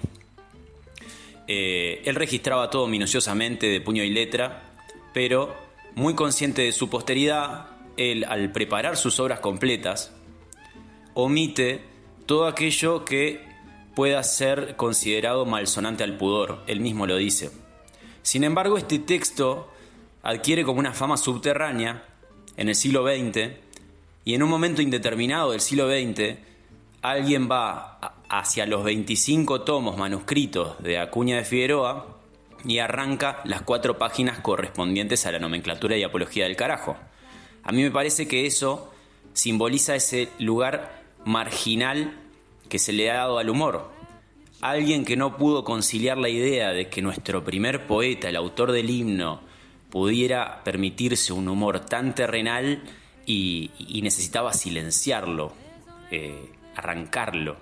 Me parece que eso, nada, simboliza ese rol, eh, ese rol secundario con el que ha sido visto el humor, que es algo muy importante y que ha formado parte de toda nuestra vida como país. La literatura humorística uruguaya, a pesar de su riqueza y variedad, ha sido sistemáticamente relegada a la sombra de la literatura seria. Cuatro páginas arrancadas de Andrés Olveira ilumina esta tradición trazando su evolución desde sus comienzos hasta hoy. Jura, editorial tajante, a propósito, sí, de este gran trabajo de Andrés Olveira, a quien escuchábamos explicando eh, el título de este volumen, repito, cuatro páginas arrancadas, que es un ensayo, es una historia en el sentido clásico, y es también una amplísima selección de fragmentos. Lo siguiente que le pregunté a Andrés es cómo trabajó para componerlo. El libro surge de la necesidad de visibilizar una, una, tradición que se reveló vastísima, que es la del humor escrito en Uruguay, que encuentra sus antecedentes en Acuña de Figueroa, sí, pero también en época de la banda oriental, con los versos en los que Bartolomé Hidalgo ridiculizaba a los españoles. Desde allí hasta nuestros días, el humor escrito ha sido una constante. Y han habido abordajes importantes, esfuerzos importantes como los de Danubio Torres Fierro o Alicia Torres, que han tratado sobre el humor uruguayo, pero con Mateo Ariscorreta y Diego Ruiz vimos que era necesario un trabajo que intentara contextualizar y abarcar toda la trayectoria del humor escrito en nuestro país. Para componer el libro, lo que intenté fue representar la producción humorística que ha habido en nuestro país, también señalando intersecciones con, por ejemplo, la radio, la televisión, y siempre estableciendo contexto histórico y también hay una parte de ensayo donde se reflexiona acerca de, del papel del humor, eh, sus productores, y es como como un mosaico coral en el que se busca representar al humor y también eh, esto derivó en que en ver al humor como, como una lente a través de la cual se puede, se puede ver la historia. Es un prisma por el que se pueden ver acontecimientos que marcaron la vida de nuestro país y, y eso también permite, permitió establecer una trayectoria, un hilo. Bueno, un gran saludo para Andrés, a quien conocemos como poeta, nos ha visitado en el programa, como narrador, además de que sabemos de su profesión, yo la mencionaba, la bibliotecología, interesantísimo conocerlo en esta inquietud suya, en esta idea para este gran libro, esta historia del humor escrito en el Uruguay. Cuatro páginas arrancadas, ¿eh? repito, lleva el sello de Tajante, están tomando nota, novela de McEwan novela de Miguel Bonefoy, una nueva comedia. Ahora nos venimos al Uruguay para conocer el nuevo gran trabajo de Andrés Oliveira. El siguiente libro que vamos a destacar, bueno, eh, llega a nuestra mesa de trabajo con por lo menos dos grandes problemas, que incluso, bueno, eh, deberían impedir que lo destaquemos. Primero, es un libro que tiene que ver con el fútbol y ya sabemos lo que piensan muchos de nuestros oyentes sobre el fútbol no les gusta que se hable de fútbol, no les gusta que conectemos los otros temas del programa con el fútbol, no les gusta que exista el fútbol. Ese es el primer problema. Y el segundo problema es que es un libro de Nacional, como que forma parte de una colección llamada Libros del Boloso. Luego, hay dos firmas que lo, que lo, que lo, que lo, que lo, que lo disculpan a este libro y lo relanzan y lo vuelven más que interesante de conocer. Se titula Una vuelta por el parque lo firma Horacio Cavallo como autor de los textos y lo ilustra, aparece un inconfundible eh, Luis eh, Suárez de su, de su paleta de colores, Sebastián Santana que nos cuenta un poco de qué se trata. Una vuelta por el parque es el segundo título de Libros del Bolso, es un proyecto colectivo entre un grupo de hinchas de Nacional que lo que buscan es hacer libros para botijas para compartir historias de la épica del club. Llegaron a nosotros, a Horacio y a mí, por vueltas de la vida, y si bien con Horacio no somos futboleros, él tiene un cierto pasado como hincha de Nacional, a mí no me tocó participar de todo este universo porque en, el reparto de, influencias y de, y de, motivaciones familiares o de, o de, amistad no me tocó hacerme hincha de un club, es algo que siempre lo he visto de lejos, pero como somos narradores de historia lo que podemos hacer es, a partir de los episodios que esta gente nos pide, retratar, ponerles nuestra dimensión de ilustrador y de escritor para vehiculizar esa historia con lo mejor que tenemos para hacer, que es eso, contar historias de forma eh, que enganche, digamos. Entonces, en este libro se narra el, el, regreso de Suárez a Nacional y sobre todo el clásico que se disputó el 4 de septiembre del 2022, donde Suárez mete un golazo, que es algo, le llaman el gol de la hinchada, digamos, porque bueno, realmente Suárez termina viniendo por, en buena medida por el cariño que le demuestra su hinchada y viene en su máximo momento.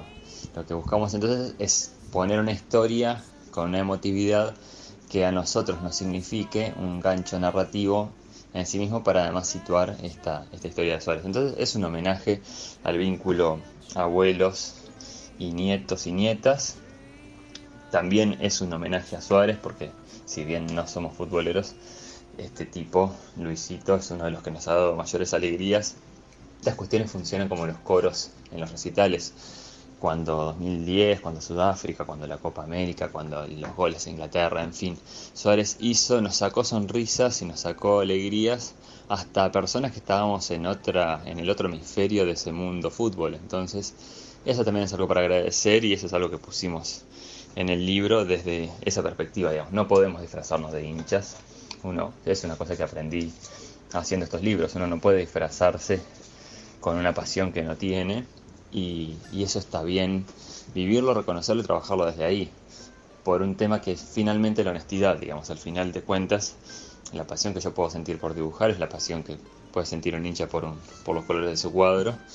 Tienen algo en común, es algo irrefrenable, es algo ilógico, es algo que va a contrapelo y es algo que uno no puede abandonar. Digamos, esta esa famosa frase de, de Franchella en la película esa argentina, que está bien esa escena. Entonces va desde ahí. Ahora estamos preparando un tercer libro que va a salir este año, haciendo un homenaje a un evento que, este año cumple aniversario redondo, pero bueno, ya ampliaremos. Eso es una vuelta por el parque. Es un homenaje a Luisito, un homenaje al vínculo entre y la complicidad que se da entre un abuelo y su nieto y su nieta. Y es una anécdota especialmente pensada en los hinchas de Nacional, por supuesto. Un abrazo para Sebastián Santana, genio de la ilustración, artista uruguayo y una de las firmas entonces junto a la de Horacio Cavallo en este Una vuelta por el parque, otra historia de Nacional de la colección libros del bolso que mucho agradecemos. Tengo varios libros más, pero me los voy a reservar para la próxima. Tengo a Hilaria Tutti, de la que ha hablado Nacho acá en el programa, cuando todavía no estaban sus libros en las librerías, ahora sí, son unas novelas policiales muy interesantes que, bueno, otro día las presentaremos. Ya se empezó a hablar de En agosto nos vemos, que es el inédito de García Márquez, que va a dar para alguna discusión. Y bueno, y que llega a las librerías ahora, en estos días, los primeros días de marzo. Completamos esta cartelera de novedades literarias. Algo anunciaba, dejando los libros y prestando atención a un taller.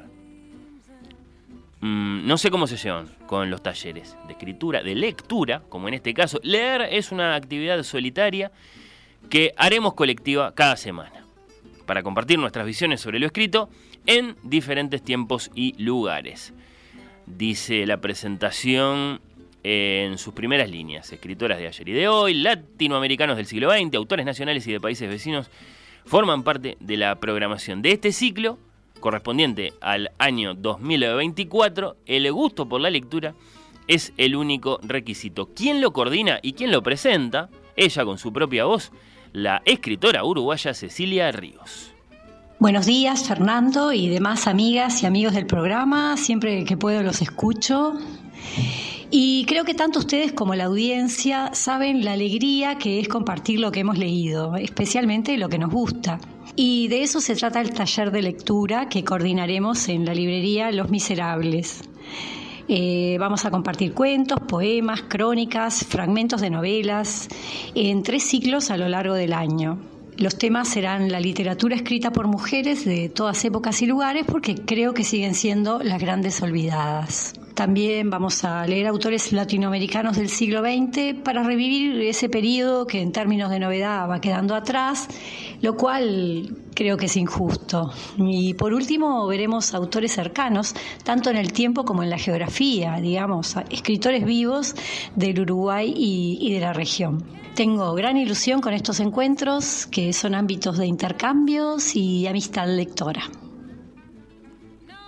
Bueno, un gran saludo para Cecilia, Cecilia Ríos, ¿eh? una reconocida escritora uruguaya que entonces propone este taller de lectura que tendrá lugar los jueves a las 6 de la tarde en Librería Los Miserables. Un saludo para Juan, entonces, que también nos ha visitado en algún momento, Juan Videla de Los Miserables ahí en Rivera y Pablo de María, Rivera 2075, búsquenla eh, a Los Miserables en sus redes, en Instagram por ejemplo, si sienten curiosidad, si les picó esta propuesta de Cecilia Ríos de juntarse a elegir libros y a discutirlos, eh, claro, con una gran lectora como Cecilia que sabe mucho de, de, aquel lado de las cosas, del lado de la escritura, de la publicación, qué cosa es un, es un libro y bueno, promete un paseo suficientemente amplio y variado, ¿no?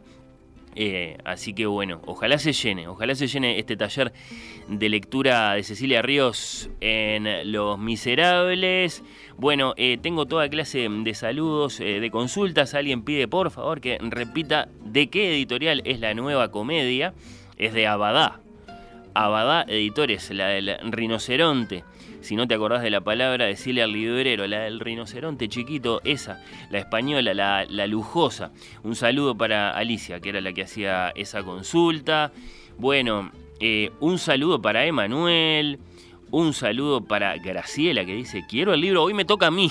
Como diciendo, eh, ya esperé demasiado. Bueno, ¿cuántos regalamos este año? Dos nada más. Regalamos Debimos ser felices, Cordón Sojo. Hoy toca Fernanda Trías, No Soñarás Flores. Fernanda llega ahora en instantes nada más después de la pausa. Un saludo para Eleonora Navata, que nos acompañó en el pase con Galgomundo el sábado pasado y ahora está en la audiencia y declara que le encanta la columna de Rafael de hoy. Le encanta el tema. Eh, por como lo dice, claro, me quedo pensando eso, ¿no? Le, le gusta el tema. No sé si la escuchó la columna. Eleonora, que es por supuesto una de las colaboradoras de cartel de En Perspectiva, en las tertulias, cuando hay deporte a veces. Un gran saludo para ella y, gracias por acompañarnos. Saludos para Elisa que se apunta, para el libro de Fernanda y que comenta, Mugre Rosa me encantó, quiero leer más de ella, me parece muy bien Elisa. Mm, un saludo para ti, un saludo para Analía, que también levanta la mano y pone varios emojis de libritos y de corazones para reclamar No Soñarás eh, Flores para su biblioteca. Bueno, gracias. ¿eh? ¿eh? nos vamos a meter en nuestra entrevista literaria con Fernanda Trías después de la pausa y al regreso tengo, bueno, anuncios para hacer. Tengo una gran invitación para el jueves que viene, que es un jueves muy especial porque es ese día que este 2024 nuestro le va a robar al calendario, ustedes lo saben. Mm, y bueno, eh, hay quien lo va a celebrar, eso del 29, así que hay una invitación que les voy a hacer. Y además, eh, hoy tenemos que terminar temprano porque hay partido clásico. Pausa y se viene Fernanda Trías a oír con los ojos.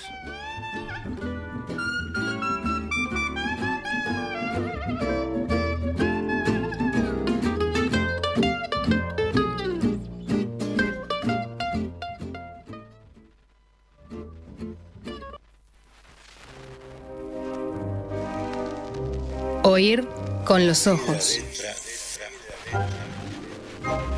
Al pie de la letra.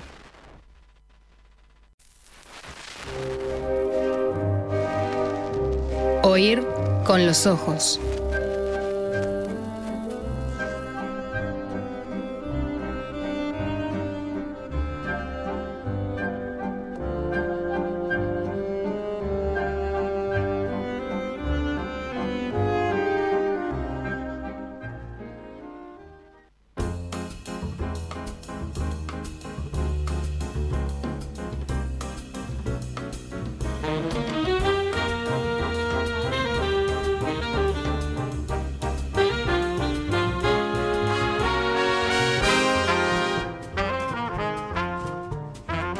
Bueno, tenemos una gran invitada y tenemos una gran excusa en la edición número 8 del Premio Bienal Español Rivera del Duero de Narrativa Breve, el mismo que, por ejemplo, distinguió y publicó en su día ese super hit que es Siete Casas Vacías de la argentina Samantha Schweblin. Bueno, las finalistas son cinco escritoras y entre ellas una conocida, una admirada de todos nosotros, la autora de los cuentos de No Soñarás Flores que tantos de ustedes están pidiendo desde que empezó el programa, la uruguaya Fernanda Trías, por su libro, hasta ahora inédito naturalmente, Una mujer de su época, del que nos preguntamos si lo vamos a poder conocer suficientemente pronto. Y bueno, ¿qué más nos preguntamos, no? Eh, nos preguntamos cómo se llama Fernanda con el cuento. Tiene un único libro de cuentos hasta ahora. Nos preguntamos, por supuesto, por el fenomenal suceso de su novela Mugre Rosa, de lo que significa eh, ser una escritora de renombre internacional. Bueno, sobre eso también nos preguntamos muchas cosas. Pero bueno, sobre libros, sobre lecturas, nos proponemos conversar unos minutos eh, con Fernanda Trías. En estos minutos que tan amablemente nos eh, regala, hola Tocaya, gracias por estar ahí. Hola Fernando, este, no, es un gusto, muchas gracias por la invitación. Hola a todos los que nos están escuchando. ¿Cómo anda Colombia? ¿Cómo anda tu, tu colombianización? ¿Ya sos hincha de millonarios? ¿Cosas así?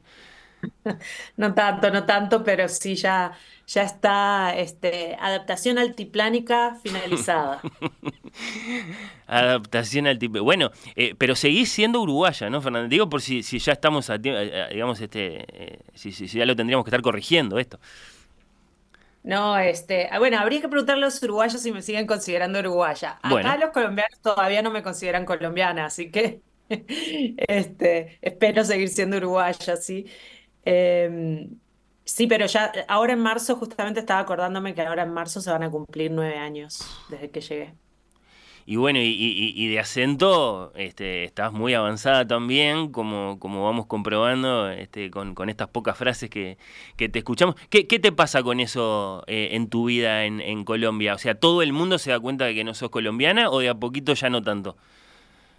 No, todo el mundo se da cuenta ah, enseguida. O sea, eh, si, me dicen que en Uruguay y, creo yo también que en Argentina se dan cuenta de que mi acento está cambiado, digamos que ya no es rioplatense puro ni nada, eh, pero, pero acá no se dan cuenta y, sí, es, imposible, es muy diferente el acento realmente.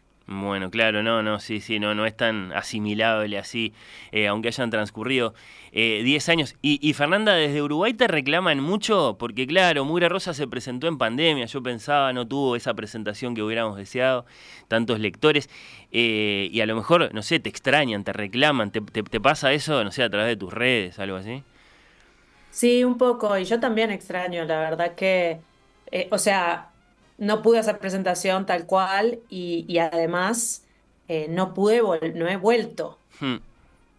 o sea, intenté volver una vez, intenté volver. Fui, invitada a la, feria de Buenos Aires y crucé en el buquebús a Montevideo y cuando llegué, eso fue en, el, en mayo de, 2022, que estaba regresando por primera vez a Montevideo después de la pandemia y, y me agarré COVID en la feria de Buenos Aires me agarré COVID y los pocos días que estuve, o sea, estuve en Montevideo encerrada, sin ver absolutamente a nadie, y en cuanto me recuperé, me, fui. Entonces, no fue, fue como no estar.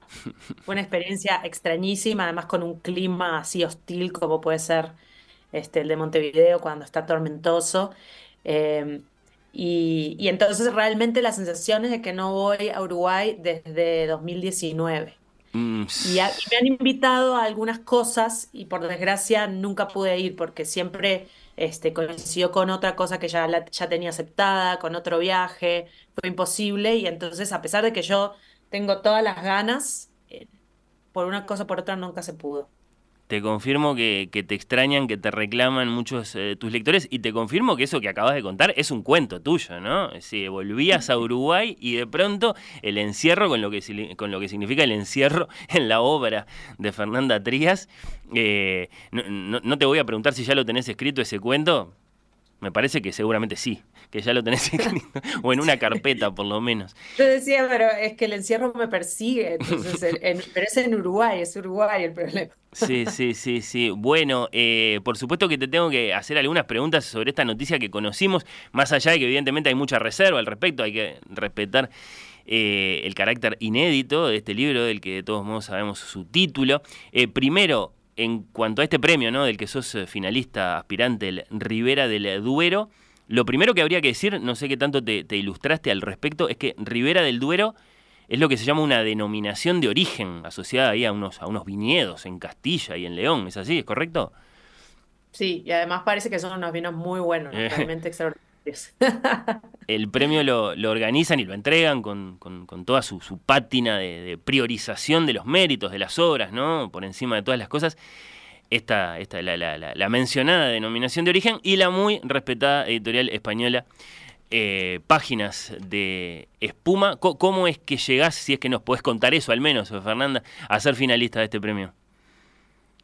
Eh, la verdad, yo me presenté como, como cualquier cristiano, sí, me presenté em, al concurso. Hacía tiempo que, bueno, siempre lo veía y me, me parecía como interesante la posibilidad de algún día decir, bueno, puedo, puedo participar, ojalá, pero, pero bueno, no tenía eh, libro de cuentos como para enviar y en esta oportunidad sí se dio. Ahora, yo no sabía que se hacía cada dos años. Bien, sí. Eh, estaba confundida al respecto, pensé que se hacía todos los años y iba, y mi intención era mandar a finales de, este año, finales de 2024. Y alguien me dijo, no, pero es que no va a haber premio a finales de 2024, es, es cada dos años.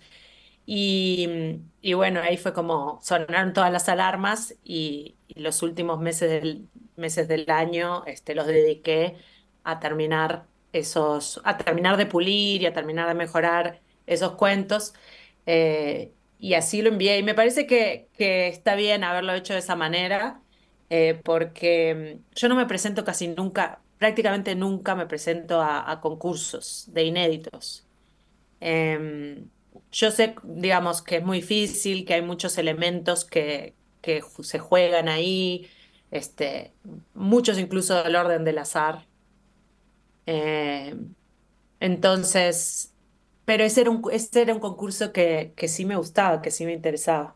El prestigio es, indudable, además de que los antecedentes también lo, aumentan ese prestigio. Ya decía yo, por ejemplo, lo, ganó Samantha Jueli en su momento. Bueno, Liliana Colanzi, la, boliviana, es, la última ganadora de la Ribera del Duero.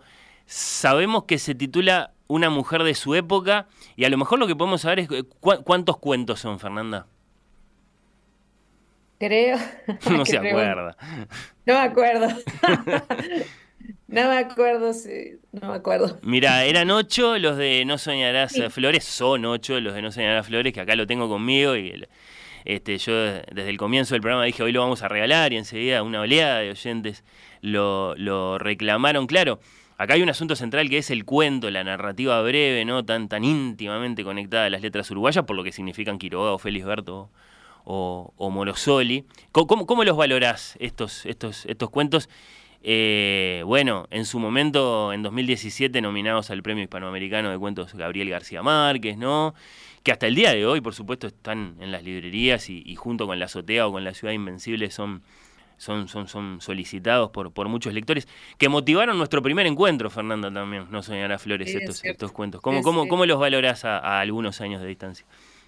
No, le tengo mucho cariño a ese libro. Este, eh, son, son unos cuentos eh, que varios de ellos nacieron de, experiencias muy fuertes que yo este, necesitaba como elaborar eh, o reelaborar artísticamente a partir de la ficción.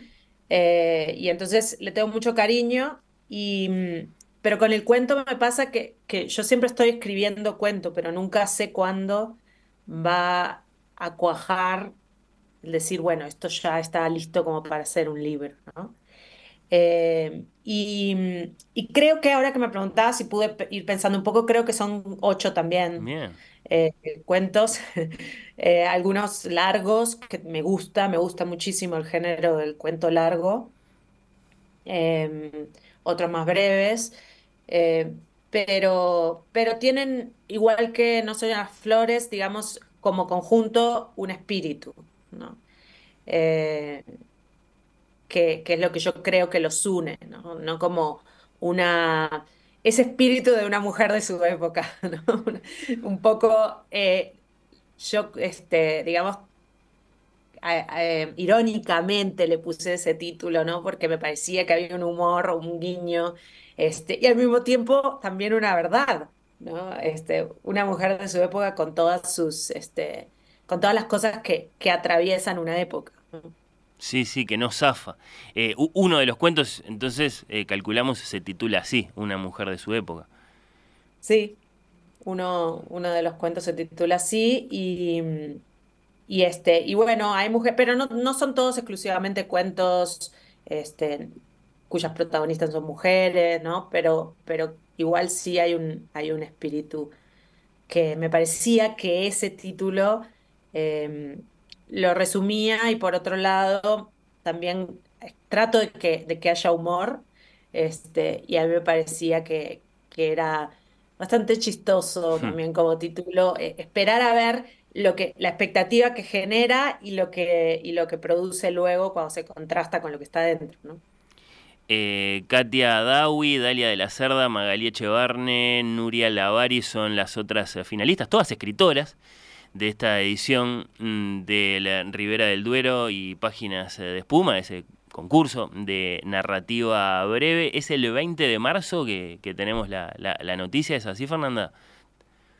No sé exactamente, pero es a comienzos de marzo, pero, eh, o segunda semana de marzo, sí. Bueno, y, y, y, esto es interesante eh, saberlo, cómo, es, cómo, son bien las condiciones. O sea, es público que parte de, lo más importante que tiene este premio, más allá de, de que hay un premio económico, es que el, libro ganador es publicado por Páginas de Espuma. los que no ganan vuelven a sus autores, o sea, vuelve a ser tuyo el libro si no es el, ganador.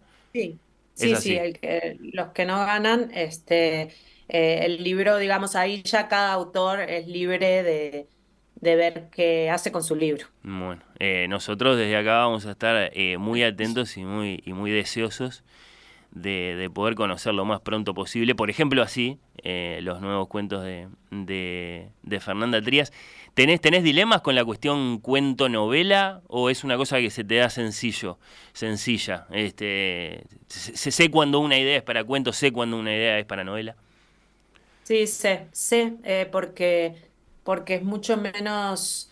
Eh, la idea de la novela siempre es mucho más difusa, más atmosférica casi siempre. Em, y, y luego el, cuento viene de otra manera. Es extrañísimo, pero lo siento, es como, es otra sensación. Em, luego, bueno, a veces los logro terminar o no. O sea, hmm. digamos, va a depender de, si ese cuento lo puedo llevar a buen puerto o no. Pero de entrada ya sé si es cuento o novela. Hablando de novela, a ver si me sale esto porque es difícil, pero eh, sería eh, Pink Slime, eh, Rosa Slime, Jase Ros, Melma Rosa, Gosma Rosa, Estoy mencionando solo algunos, y, muy mal, ¿no? Los estoy mencionando, solo algunos de los títulos de Mugre Rosa en otros idiomas, en inglés, en alemán, en francés, en italiano, en portugués. Y hay otros tantos. La novela ya existe en turco, en polaco, en griego, para no hablar de que ha sido reseñada y elogiada en portales de todo el mundo. Supongo que la pregunta, Fernanda, es, ¿qué significa todo eso para vos? Bueno, mucha alegría en realidad, porque eso propicia unos encuentros interesantísimos entre lectores, em, lectores que, que, claro, como no leen español, no hablan español, nunca hubiesen podido leer el libro. De ninguna manera, sino es mediante la traducción y gracias a la traducción. Este, ahí me otra vez este, yo sé lo de traductor traidor, soy traductora. Por cierto, pero, ah, y nuevamente me, me reconcilio muchísimo con, con mi profesión porque, porque sí me han pasado cosas de, de realmente darme cuenta a partir de los comentarios de esos lectores que, que a veces es en personas, si yo viajo a presentar o voy a alguna feria, pero si no, simplemente por las redes sociales que me escriben, eh, y me doy cuenta que estamos hablando del mismo libro, Hmm. por un montón de cosas que no tienen que ver con la trama, que tienen que ver con emociones, que tienen que ver con metáforas, que tienen que ver con, con lo humano. Y, y es, y es el mismo libro. Ahora tengo sin contestar, que no se me puede, justo estaba diciendo no se me puede olvidar contestar, eh, un mensaje por Instagram de un chico de Irán, porque ha sido un éxito impresionante, eh, o sea, nunca, nunca es un éxito en el lugar donde vos te imaginabas que podría llegar a serlo, o donde vos querrías, o Te sea, siempre va a ser absolutamente impredecible. Y de las cosas más impredecibles que me pasaron eh, fue que La Azotea fue tremendo éxito en, en Irán en la traducción de, al farsi. Y eh, luego de La Azotea, entonces se publicó Mure Rosa y había una cantidad de gente que había leído La Azotea que estaba como esperando la salida de Mure Rosa. Y ahora me escribió un, un chico de Irán, eh, me escribió en español, en un español bastante bien, con pocos errores, diciéndome que era estudiante de, de literatura española en Irán, Tremendo. que estaba leyendo Mure Rosa en la traducción al farsi, que la traducción estaba muy buena, y me hablaba de los tiempos verbales y el juego con el futuro, el presente, el pasado, o sea, sí, cosas muy específicas que si vos decís la traducción las destruyó completamente, no me podría estar hablando de eso. Eh, y estaba muy contento y le había entusiasmado mucho y, y eso lo motivó a escribirme. Y yo digo, ¿qué? Como, o sea, ¿cuáles eran las posibilidades de que, este, de que esta conversación o de que este contacto, esta comunicación con una persona este, en, en- la otra punta del mundo pudiera estar pasando? Entonces, sí, pas- pasan muchas de esas cosas que son las, las verdaderamente lindas que propicia esto. Sí, la vuelta al mundo en una novela. Eh, ¿Cómo no va a ser motivo de, de alegría? Cuando se publicó Mugre Rosa, conversaste con Oír con los Ojos eh, y una de las preguntas que te hice, la tengo muy, muy, muy presente. ¿Qué tanto te preocupa, Fernanda, en pleno 2021 que la novela vaya a ser leída demasiado en clave de pandemia, ¿no? Vos me respondiste con mucha, mucha cautela, mucha, mucha calma en ese momento. Bueno, veremos qué pasa. Eh, eh, te terminó subiendo bastante alto esa ola, ¿no? La ola de mugre rosa leída en clave de pandemia. Tuviste que salir al encuentro de esa lectura. Sí, o sea, fue en 2020 nuestra conversación. Porque, Sí, porque tenés razón. sí, todavía, o sea, No, vos, Uruguay, que yo. Sí, sí. Uruguay no, pero el resto del mundo estábamos hasta incluso encerrados, o sea, porque, porque fue en octubre de 2020 que No, salió y razón, contigo tenés fue la primera conversación. La primera, ah, claro, sí, sí, sí, Sí. fa. Bien, bien que me pasaste Eh, en limpio.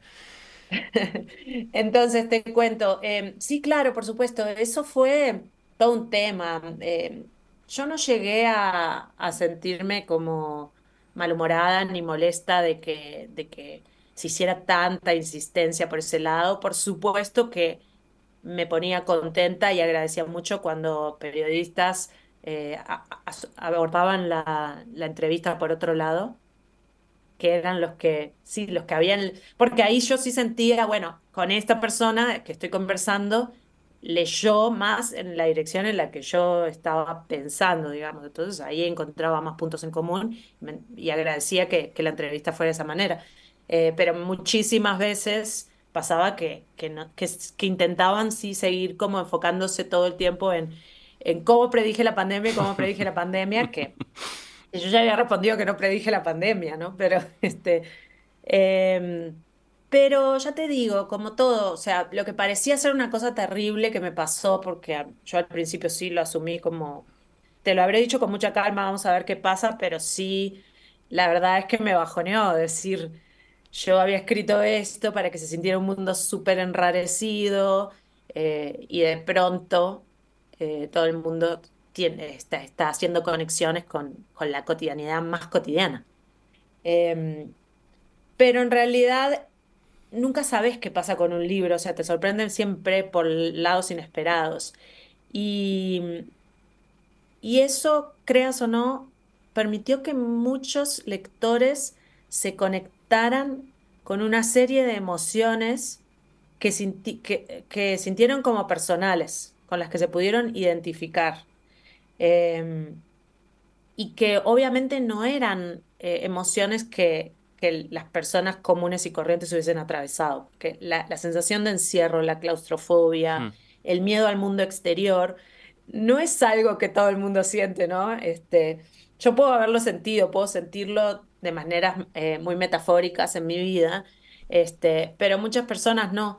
Entonces, cuando leyeron, también encontraron como una vía de escape a una cantidad de emociones que no les, que no, a las que no les habían podido poner nombre.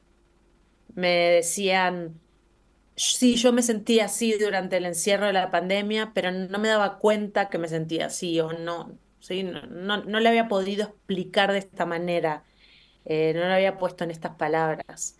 Y ahí encontraron otra cosa. Entonces, eh, esas lecturas también son valiosas, son válidas. Sí. Y, y es- y eso lo permitió esta circunstancia del azar. Y la pandemia pasó y la novela sigue ahí y, y bueno, y la historia de esa mujer y de ese enrarecimiento eh, lento y detallado de, todas las cosas a través de esa mugre rosa, de ese viento rojizo. Eh, bueno, sí, sí, sigue ahí para que se lo sigan encontrando ahora, ¿no? Nuevos lectores eh, que ya no van a pensar en la pandemia, ¿acaso? Eh, hablando de Mure Rosa y, de, y de tu suceso en países y en idiomas, te quiero preguntar un, instante, Fernanda, capaz que no, no, no, es tu tema favorito, pero a nosotros nos produce tanta curiosidad, por la figura del agente literario, o mejor dicho, me gustaría preguntarte específicamente por la colombiana eh, Andrea Montejo, la, la fundadora de Indent Literary Agency. La, la he leído diciendo que, que para ser una buena agente hay dos cosas fundamentales y la primera es sostener una relación cercana con los autores, de lo que deducimos que la, que la conoces bien. Eh, ¿qué, qué, qué, qué tanto es así? ¿Qué tan importante eh, ha sido tu, tu agente para vos? Sí, es cierto. Eh, en realidad, Indent, fundada por Andrea Montejo, colombiana, viviendo en Estados Unidos, son dos agentes. La segunda, la otra mitad de la agencia es Paula Canal, Bien.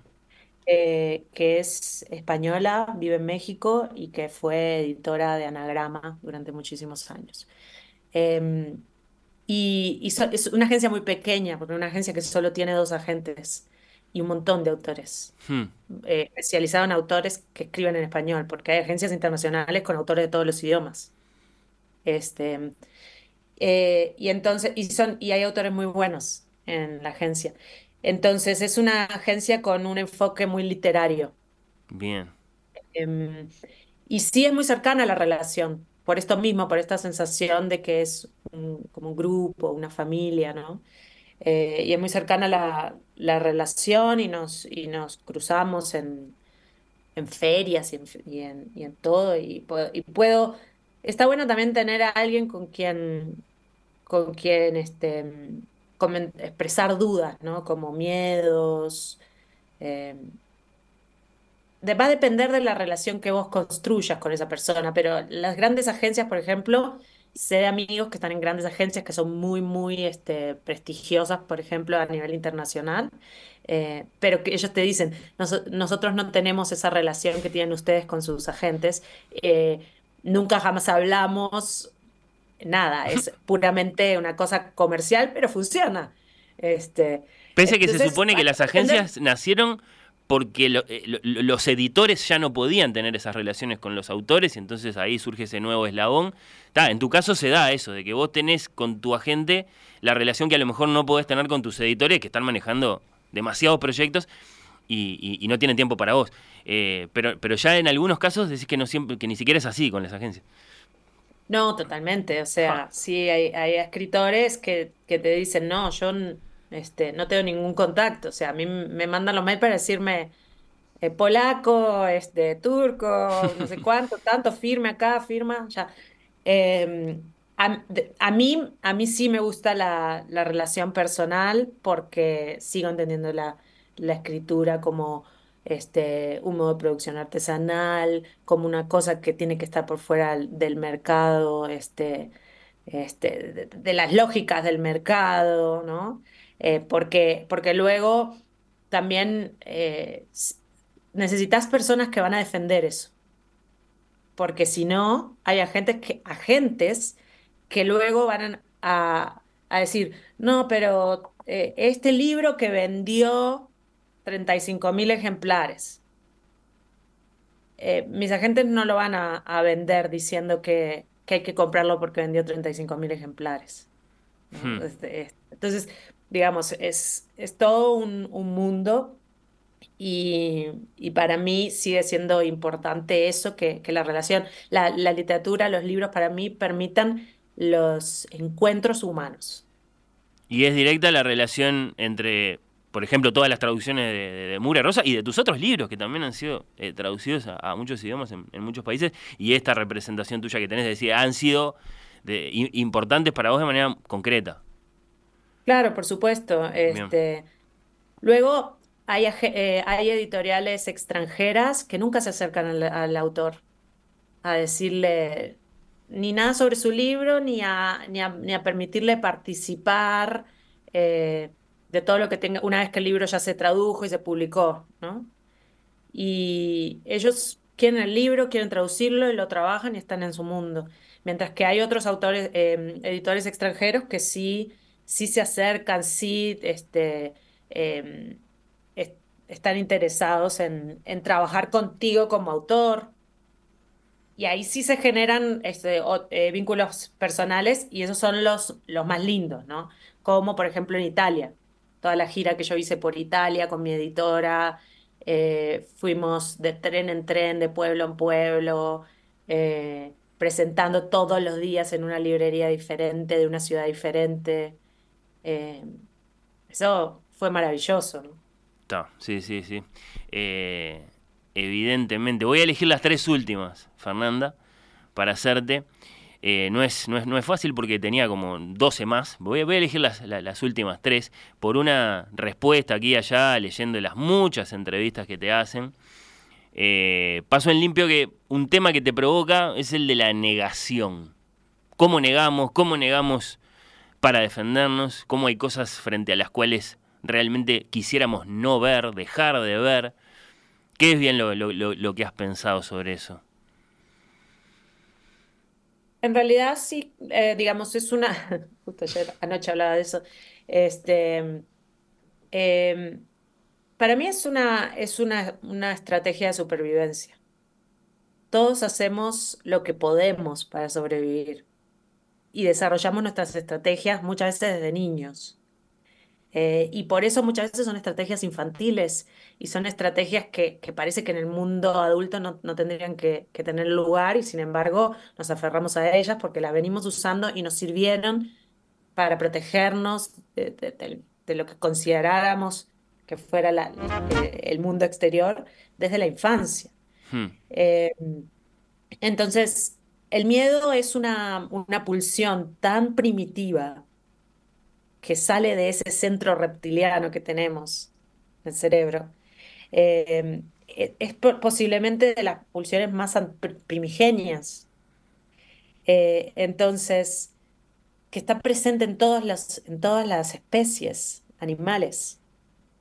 Entonces, eh, lo normal es buscar maneras de, de, lidiar con eso. Yo, yo tuve que hacer esta reflexión para no odiar a las personas que yo conocía, que les tenía cariño, que durante la pandemia eh, se convirtieron en negacionistas, eh, en contra de la vacuna, eh, eh u otras cosas, no cuidarse, salir a exponer a los demás porque consideraban que, que era una gripe.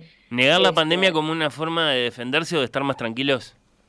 Exacto. Y yo, digamos, hmm. eh, la, respuesta no podía ser tan simple como, esa gente es estúpida. Porque así es como estamos en la polarización en la que estamos del mundo. Es los que están de este lado consideran que los demás son estúpidos y los que están del otro lado consideran que los estúpidos son los que están del otro lado. Y así nunca vamos a llegar a tender puentes que recuperen el tejido social en crisis. ¿no? Entonces, eh, hay, que empezar hay que empezar a tratar de pensar de otra manera. Entonces yo en lugar de pensar eso, son ignorantes, son estúpidos, que es una manera de anular al otro, trato de empatizar y de decir, no, es que en realidad tienen que tener miedo y de ahí surge también una estrategia de supervivencia que es mucho mejor negarlo que asumir el miedo, porque asumir el miedo es enfrentarlo. Yo casi todo lo que he escrito tiene que ver con asumir, con mirar de frente al demonio, Hmm. con asumir tus miedos y este, o para un lado o para el otro, o te lleva para o, o hacia la destrucción o hacia la, la reconstrucción. eh, pero es algo que realmente me, me fascina, me interesa muchísimo. ¿Todos somos negacionistas de algo? Pienso que sí, también por ahí se podría pensar, ¿no? Como algo, este, seguro algo no estoy viendo, seguro. ¿O no queriendo Pero ver? esa rendija, sí, esa rendija de decir, tal vez seguro hay algo que yo no estoy viendo, eh, me puede, me abre así una cantidad de posibilidades que, que son finalmente las que me gusta explorar en los cuentos. Claro. Eh, Está, capaz que eh, esta no cuenta como las dos que me quedan, es una repregunta rápida nada más. Te pones a pensar, evidentemente, en el alcance, en el papel, en lo que sea que tiene para dar la literatura, entonces, en, un mundo que a lo mejor ahora de pronto tenemos conciencia de hasta qué punto lo estamos destruyendo, un mundo abusado por el poder político, un mundo incuestionablemente desigual, todo eso, y, te da alguna clase de esperanza. Si la literatura tiene algo para dar. Yo creo que sí, yo creo que, por, que, que además eh, por lo menos tiene para dar la construcción de comunidad, de redes, eh, que, eh, de alguna manera estás colaborando a, a esa construcción de comunidad, de decir, bueno, nosotros eh, nos leemos, conversamos, seguimos creyendo que esto importa, seguimos creyendo que, que los libros son importantes, con todo lo que está pasando en Argentina, por ejemplo, este, que atenta contra la industria, contra las em, editoriales independientes, contra las librerías independientes. Ha- hay un bastión de resistencia. Hmm. Yo sí quiero creer que, que lo es. Bueno, ahora sí, la- las últimas dos antes de despedirte, Fernanda. Eh, a ver qué te sacamos con esta. ¿Cómo va la novela que tiene como protagonista a una mujer que vive sola en una montaña, un paisaje muy colombiano? Te estoy citando. ¿De dónde sacaste eso? De una de tantas entrevistas que has dado por ahí. Eh, bueno, Esta bien, vez con intervalo, con el portal de Escaramuza. estoy terminando, estoy terminando esto, Mm. estoy todavía corrigiendo, eh, pero, y me tiene muy entusiasmada esa, esa novela. Eh, entonces, si todo sale bien, el año que viene estaría teniendo muy buenas noticias, este, y, tal vez conversando contigo sobre eso. Y bueno, sí, eh, me parece que eh, a partir de este momento estarías comprometida eh, por mí y por, y, por, y, por, y por nuestros oyentes que están muy muy atentos a, a todos los que no, a todo lo que nos has ido contando, reflexionando y ahora que entonces hay casi un anuncio de novela nueva para 2025, bueno.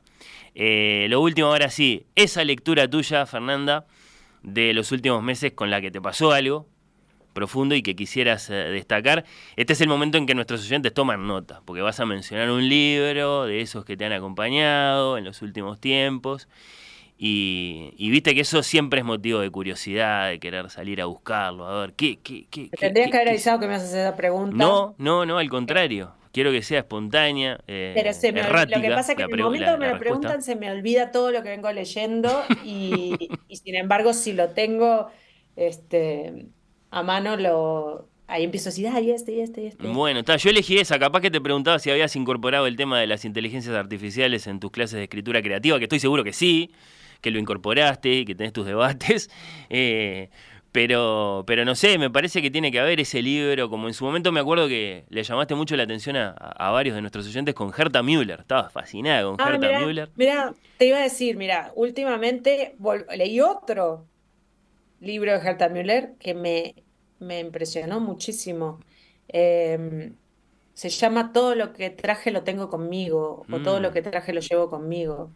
Es impresionante, es una, es una, podríamos decir que es una novela, pero, pero muy poética y que parte de, de, de testimonios eh, reales de este, una, una persecución que se hizo en Rumanía a las, a las, este, a las personas que eran de origen alemán, que allí hay unas comunidades que eran rumanos en realidad, pero suavos, este, de origen alemán y hablaban como un dialecto del alemán y obviamente este, post Segunda Guerra Mundial Ah, fueron perseguidos. Eh, y entonces la madre de Herta Müller fue, eh, la se la llevaron eh, los soviéticos a un campo de trabajo forzado. Eh, y esto fue antes de que Herta Müller naciera. Y estuvo allá unos cuantos años en unas, eh, bueno, es un campo de concentración básicamente, pero de trabajo.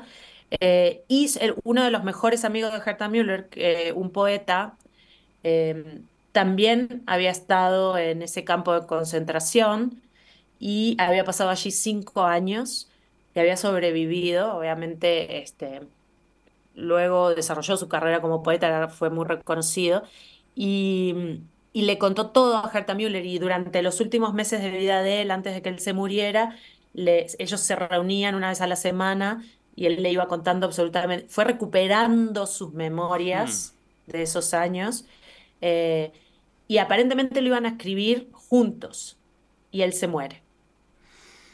Y entonces ella ac- dice, este libro lo tengo que escribir. Y acomete la tarea de, con todos los testimonios que tenía, de otras personas que entrevistó, pero principalmente de su amigo poeta y la historia de su madre, eh, escribe esta novela, es una cosa impresionante, sobre todo eh, por el, por el trabajo del, lenguaje y del trabajo poético que hace eh, con, con todo el tema del horror y de lo indecible, de lo que ocurre dentro de esos campos. Entonces, ese lo acabo de leer y, y me ha encantado, pero mira, siempre estoy leyendo eh, una novela, un libro de cuentos y un libro de ensayos. Y los voy leyendo al tiempo. Sí, sí, sí, eh, de, de distintos géneros para, para no entreverar demasiado, ta, te entendemos. Eh, Sí, porque ahí sí, dos novelas juntas ya estaría un poco Sí, sí, sí. No, y listo. eh, Contestaste perfecto lo, lo que te pedí. Todo lo que tengo lo llevo conmigo. De Herta Müller está en Ciruela y en De Bolsillo. Estoy viendo acá, bueno, sí, de esta, de esta gran eh, autora eh, rumana que escribe en alemán. ganadora del, del, del- del Nobel de Literatura en su momento y, y- y bueno, y que ahí está entre nosotros, eh, nacida en los años 50. eh, y bueno, y, el, y, y- autora de este libro, repito, todo lo que tengo lo llevo conmigo, que, destacaba eh, Fernanda. Bueno, Fernanda, Fernanda Trías, desde Bogotá, éxitos con el Ribera del Duero, éxitos con la novela de la mujer de la montaña. estamos muy, muy, muy atentos a lo que pasa con eso. Te esperamos por Uruguay, ojalá que pronto. Y, y bueno, muchas, muchas gracias por. Yo creo to- que por- todos los uruguayos sí. pongan una vela este, y lancen ahí sus, sus, sus oraciones este, eh, yorubas Sí. para que el, el Ribera del Duero recaiga por primera vez en, en Uruguay. Pero sí, claro que sí, lo estamos deseando mucho eso. Evidentemente va a ser una, una gran alegría si se, si se concreta, sobre todo porque así vamos a leer el libro este, más rápido. Exacto. Es- sobre todo porque, porque se publica, se publicaría además en esa maravillosa editorial, este, y podríamos estar hablando de él pronto. eh, Ojalá. exacto. Pero si no, igual nos vamos a leer y igual seguiremos conversando. Gracias Fernanda por este rato que nos regalaste, te mandamos un gran abrazo. Un abrazo para ustedes. Chao.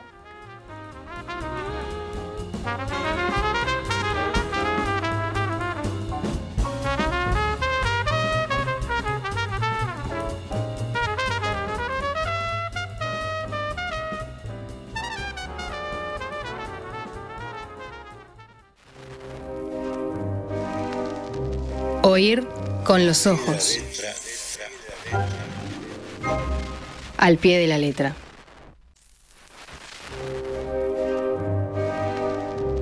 Oír con los ojos.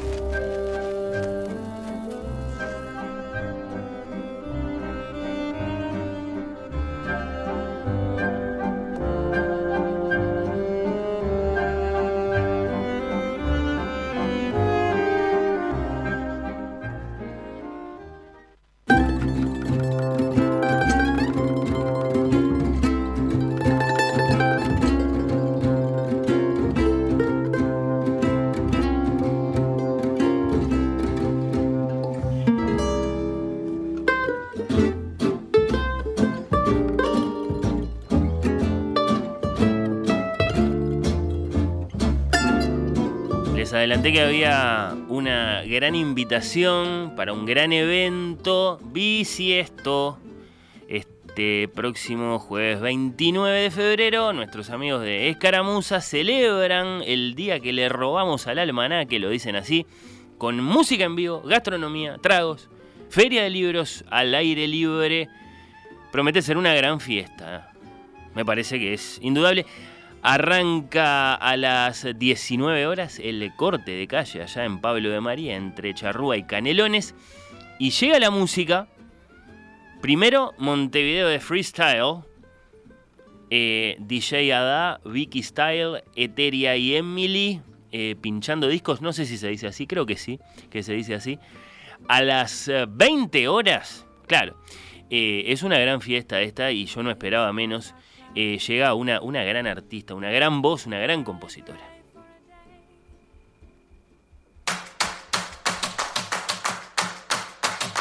Tengo un imán contigo, tengo un imán contigo, no consigo despegarme. Tengo un imán contigo, tengo un imán contigo en la mañana por la tarde. Quiero perder el juicio, quiero perder el juicio, no se lo cuentes a nadie que tengo un imán contigo, tengo un imán contigo, no consigo alejarme. Ah, ah, ah, ah, ah. Florencia Núñez con su guitarra, entonces en el corazón de esta fiesta. Me, gustó el comentario de Florencia. Gracias por regalarme otra oportunidad para encontrarnos entre canciones al fresco del fin del verano. Dice Florencia que entonces sí se va a presentar ahí en la calle. En Pablo de María van a cortar la calle, habrá una feria de libros, será la fiesta del bisiesto de ese jueves que este 2024 le añade al calendario. Y después sigue esto, porque a las 21 horas está anunciada la Orquesta de las Mil Melodías. 33 músicos en escena para bailar, swing, foxtrot, charleston, rumba. En esta que un poco es la despedida del verano, ¿no?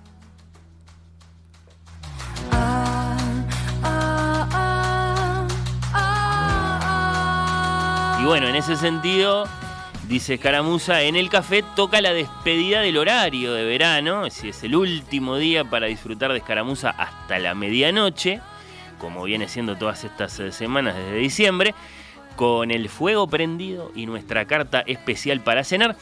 En la librería eh, reclamen, exijan su 20% de descuento en libros en todo el catálogo, en escaramuza.com.uy, cabe agregar, te entregan sin, sin- sin costo de envío en cualquier parte mm, del país.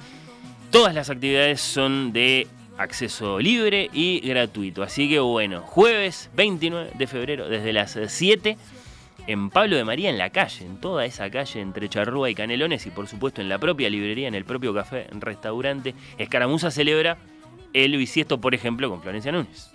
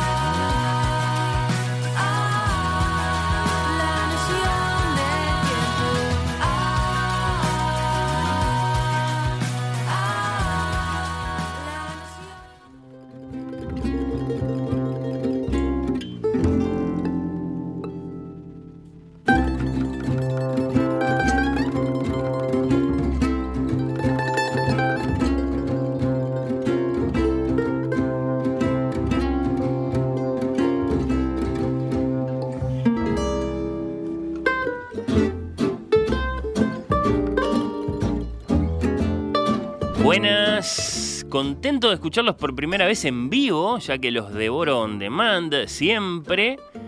Así que yo estoy, dice Johan, Johan, eh, lo estoy leyendo bien el nombre, creo que sí. Eh, ah, me había olvidado de aclararlo, pero obviamente quiero ese libro, añade. a manera de postdata. Bueno, un gran saludo. Eh, pasó nuestra entrevista a Fernanda Trías, la autora de No Soñarás eh, Flores, que es el libro que estamos eh, regalando hoy. Eh, no sé, ¿les gustó la entrevista?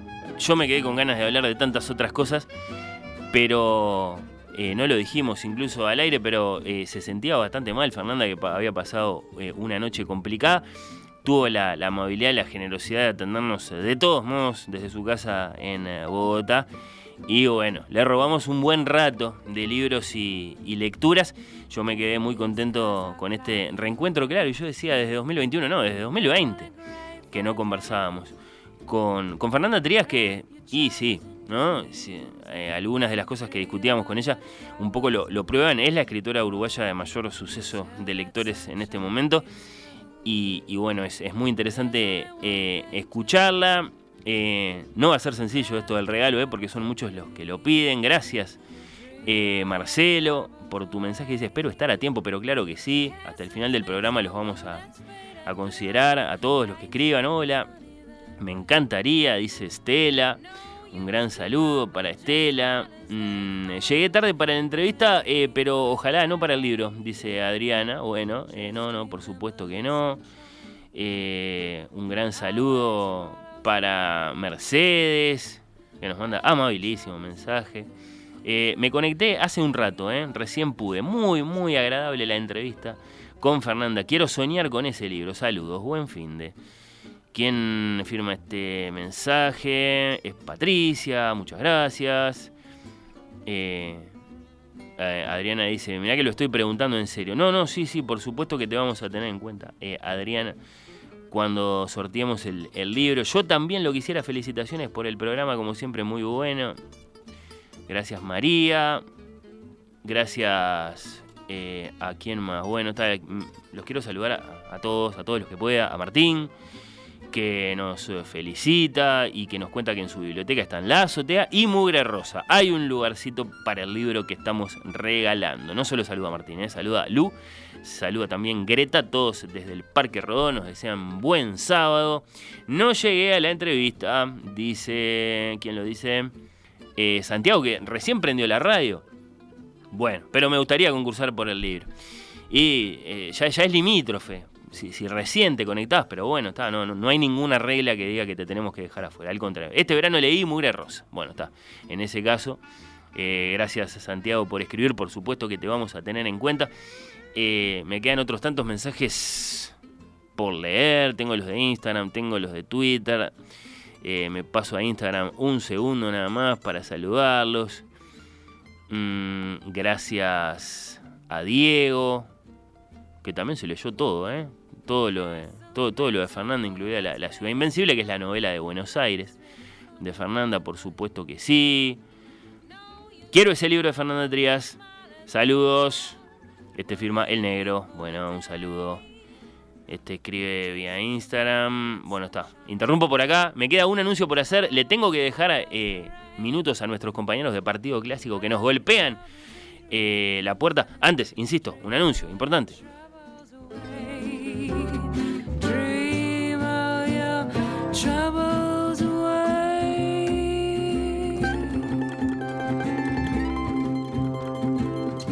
Sábado 2 de marzo de 2024, primera columna, no del año, sino absoluta, literaria, de Tamara Silva, en Oír con los Ojos. Mucha expectativa, muchas especulaciones acerca de cuál va a ser el libro elegido por Tamara para comentar. Muchos intentos de soborno por parte de editoriales y de autores, muchos oyentes ya listos para ir a comprar sin pensarlo el libro del que va a hablar Tamara o para quejarse, si no les gusta. No les voy a adelantar nada. La tienen que escuchar a ella, que solo prometió la... mm, bueno, eh, oíamos cuando arrancó el año, ¿no? Venir acá bajo los efectos de la lectura. Eso es lo único que prometió. En nuestra entrevista literaria, Idea Vilariño no solo fue la autora de Ya no lavaré tu ropa. Ese podría ser el titular de nuestra entrevista como traductora Idea Vilariño, eminentemente una poeta, pero también una traductora. Se metió, por ejemplo, con Shakespeare, con Oscar Wilde, con William Henry Hudson, el de la Tierra Purpúrea con T.S. Eliot. Bueno, Idea Vilariño y la traducción es un revelador lanzamiento de la Biblioteca Nacional del Uruguay acerca de cómo pensaba nuestra idea, los idiomas y la literatura. Lo vamos a discutir este nuevo libro, Idea Vilariño y la traducción, con algunas de sus firmantes. Las investigadoras Ana Inés Larre Borges y Leticia Hornos, que nos visitan en estudios y a distancia una tal Lucía Campanella. Sábado 2 de marzo de 2024, Tamara, Idea Vilariño Traductora, Oír con los Ojos en Radio Mundo.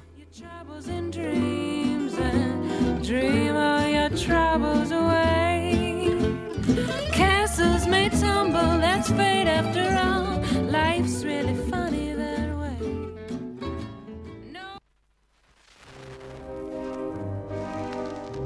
Oír con los ojos. Al pie de la letra.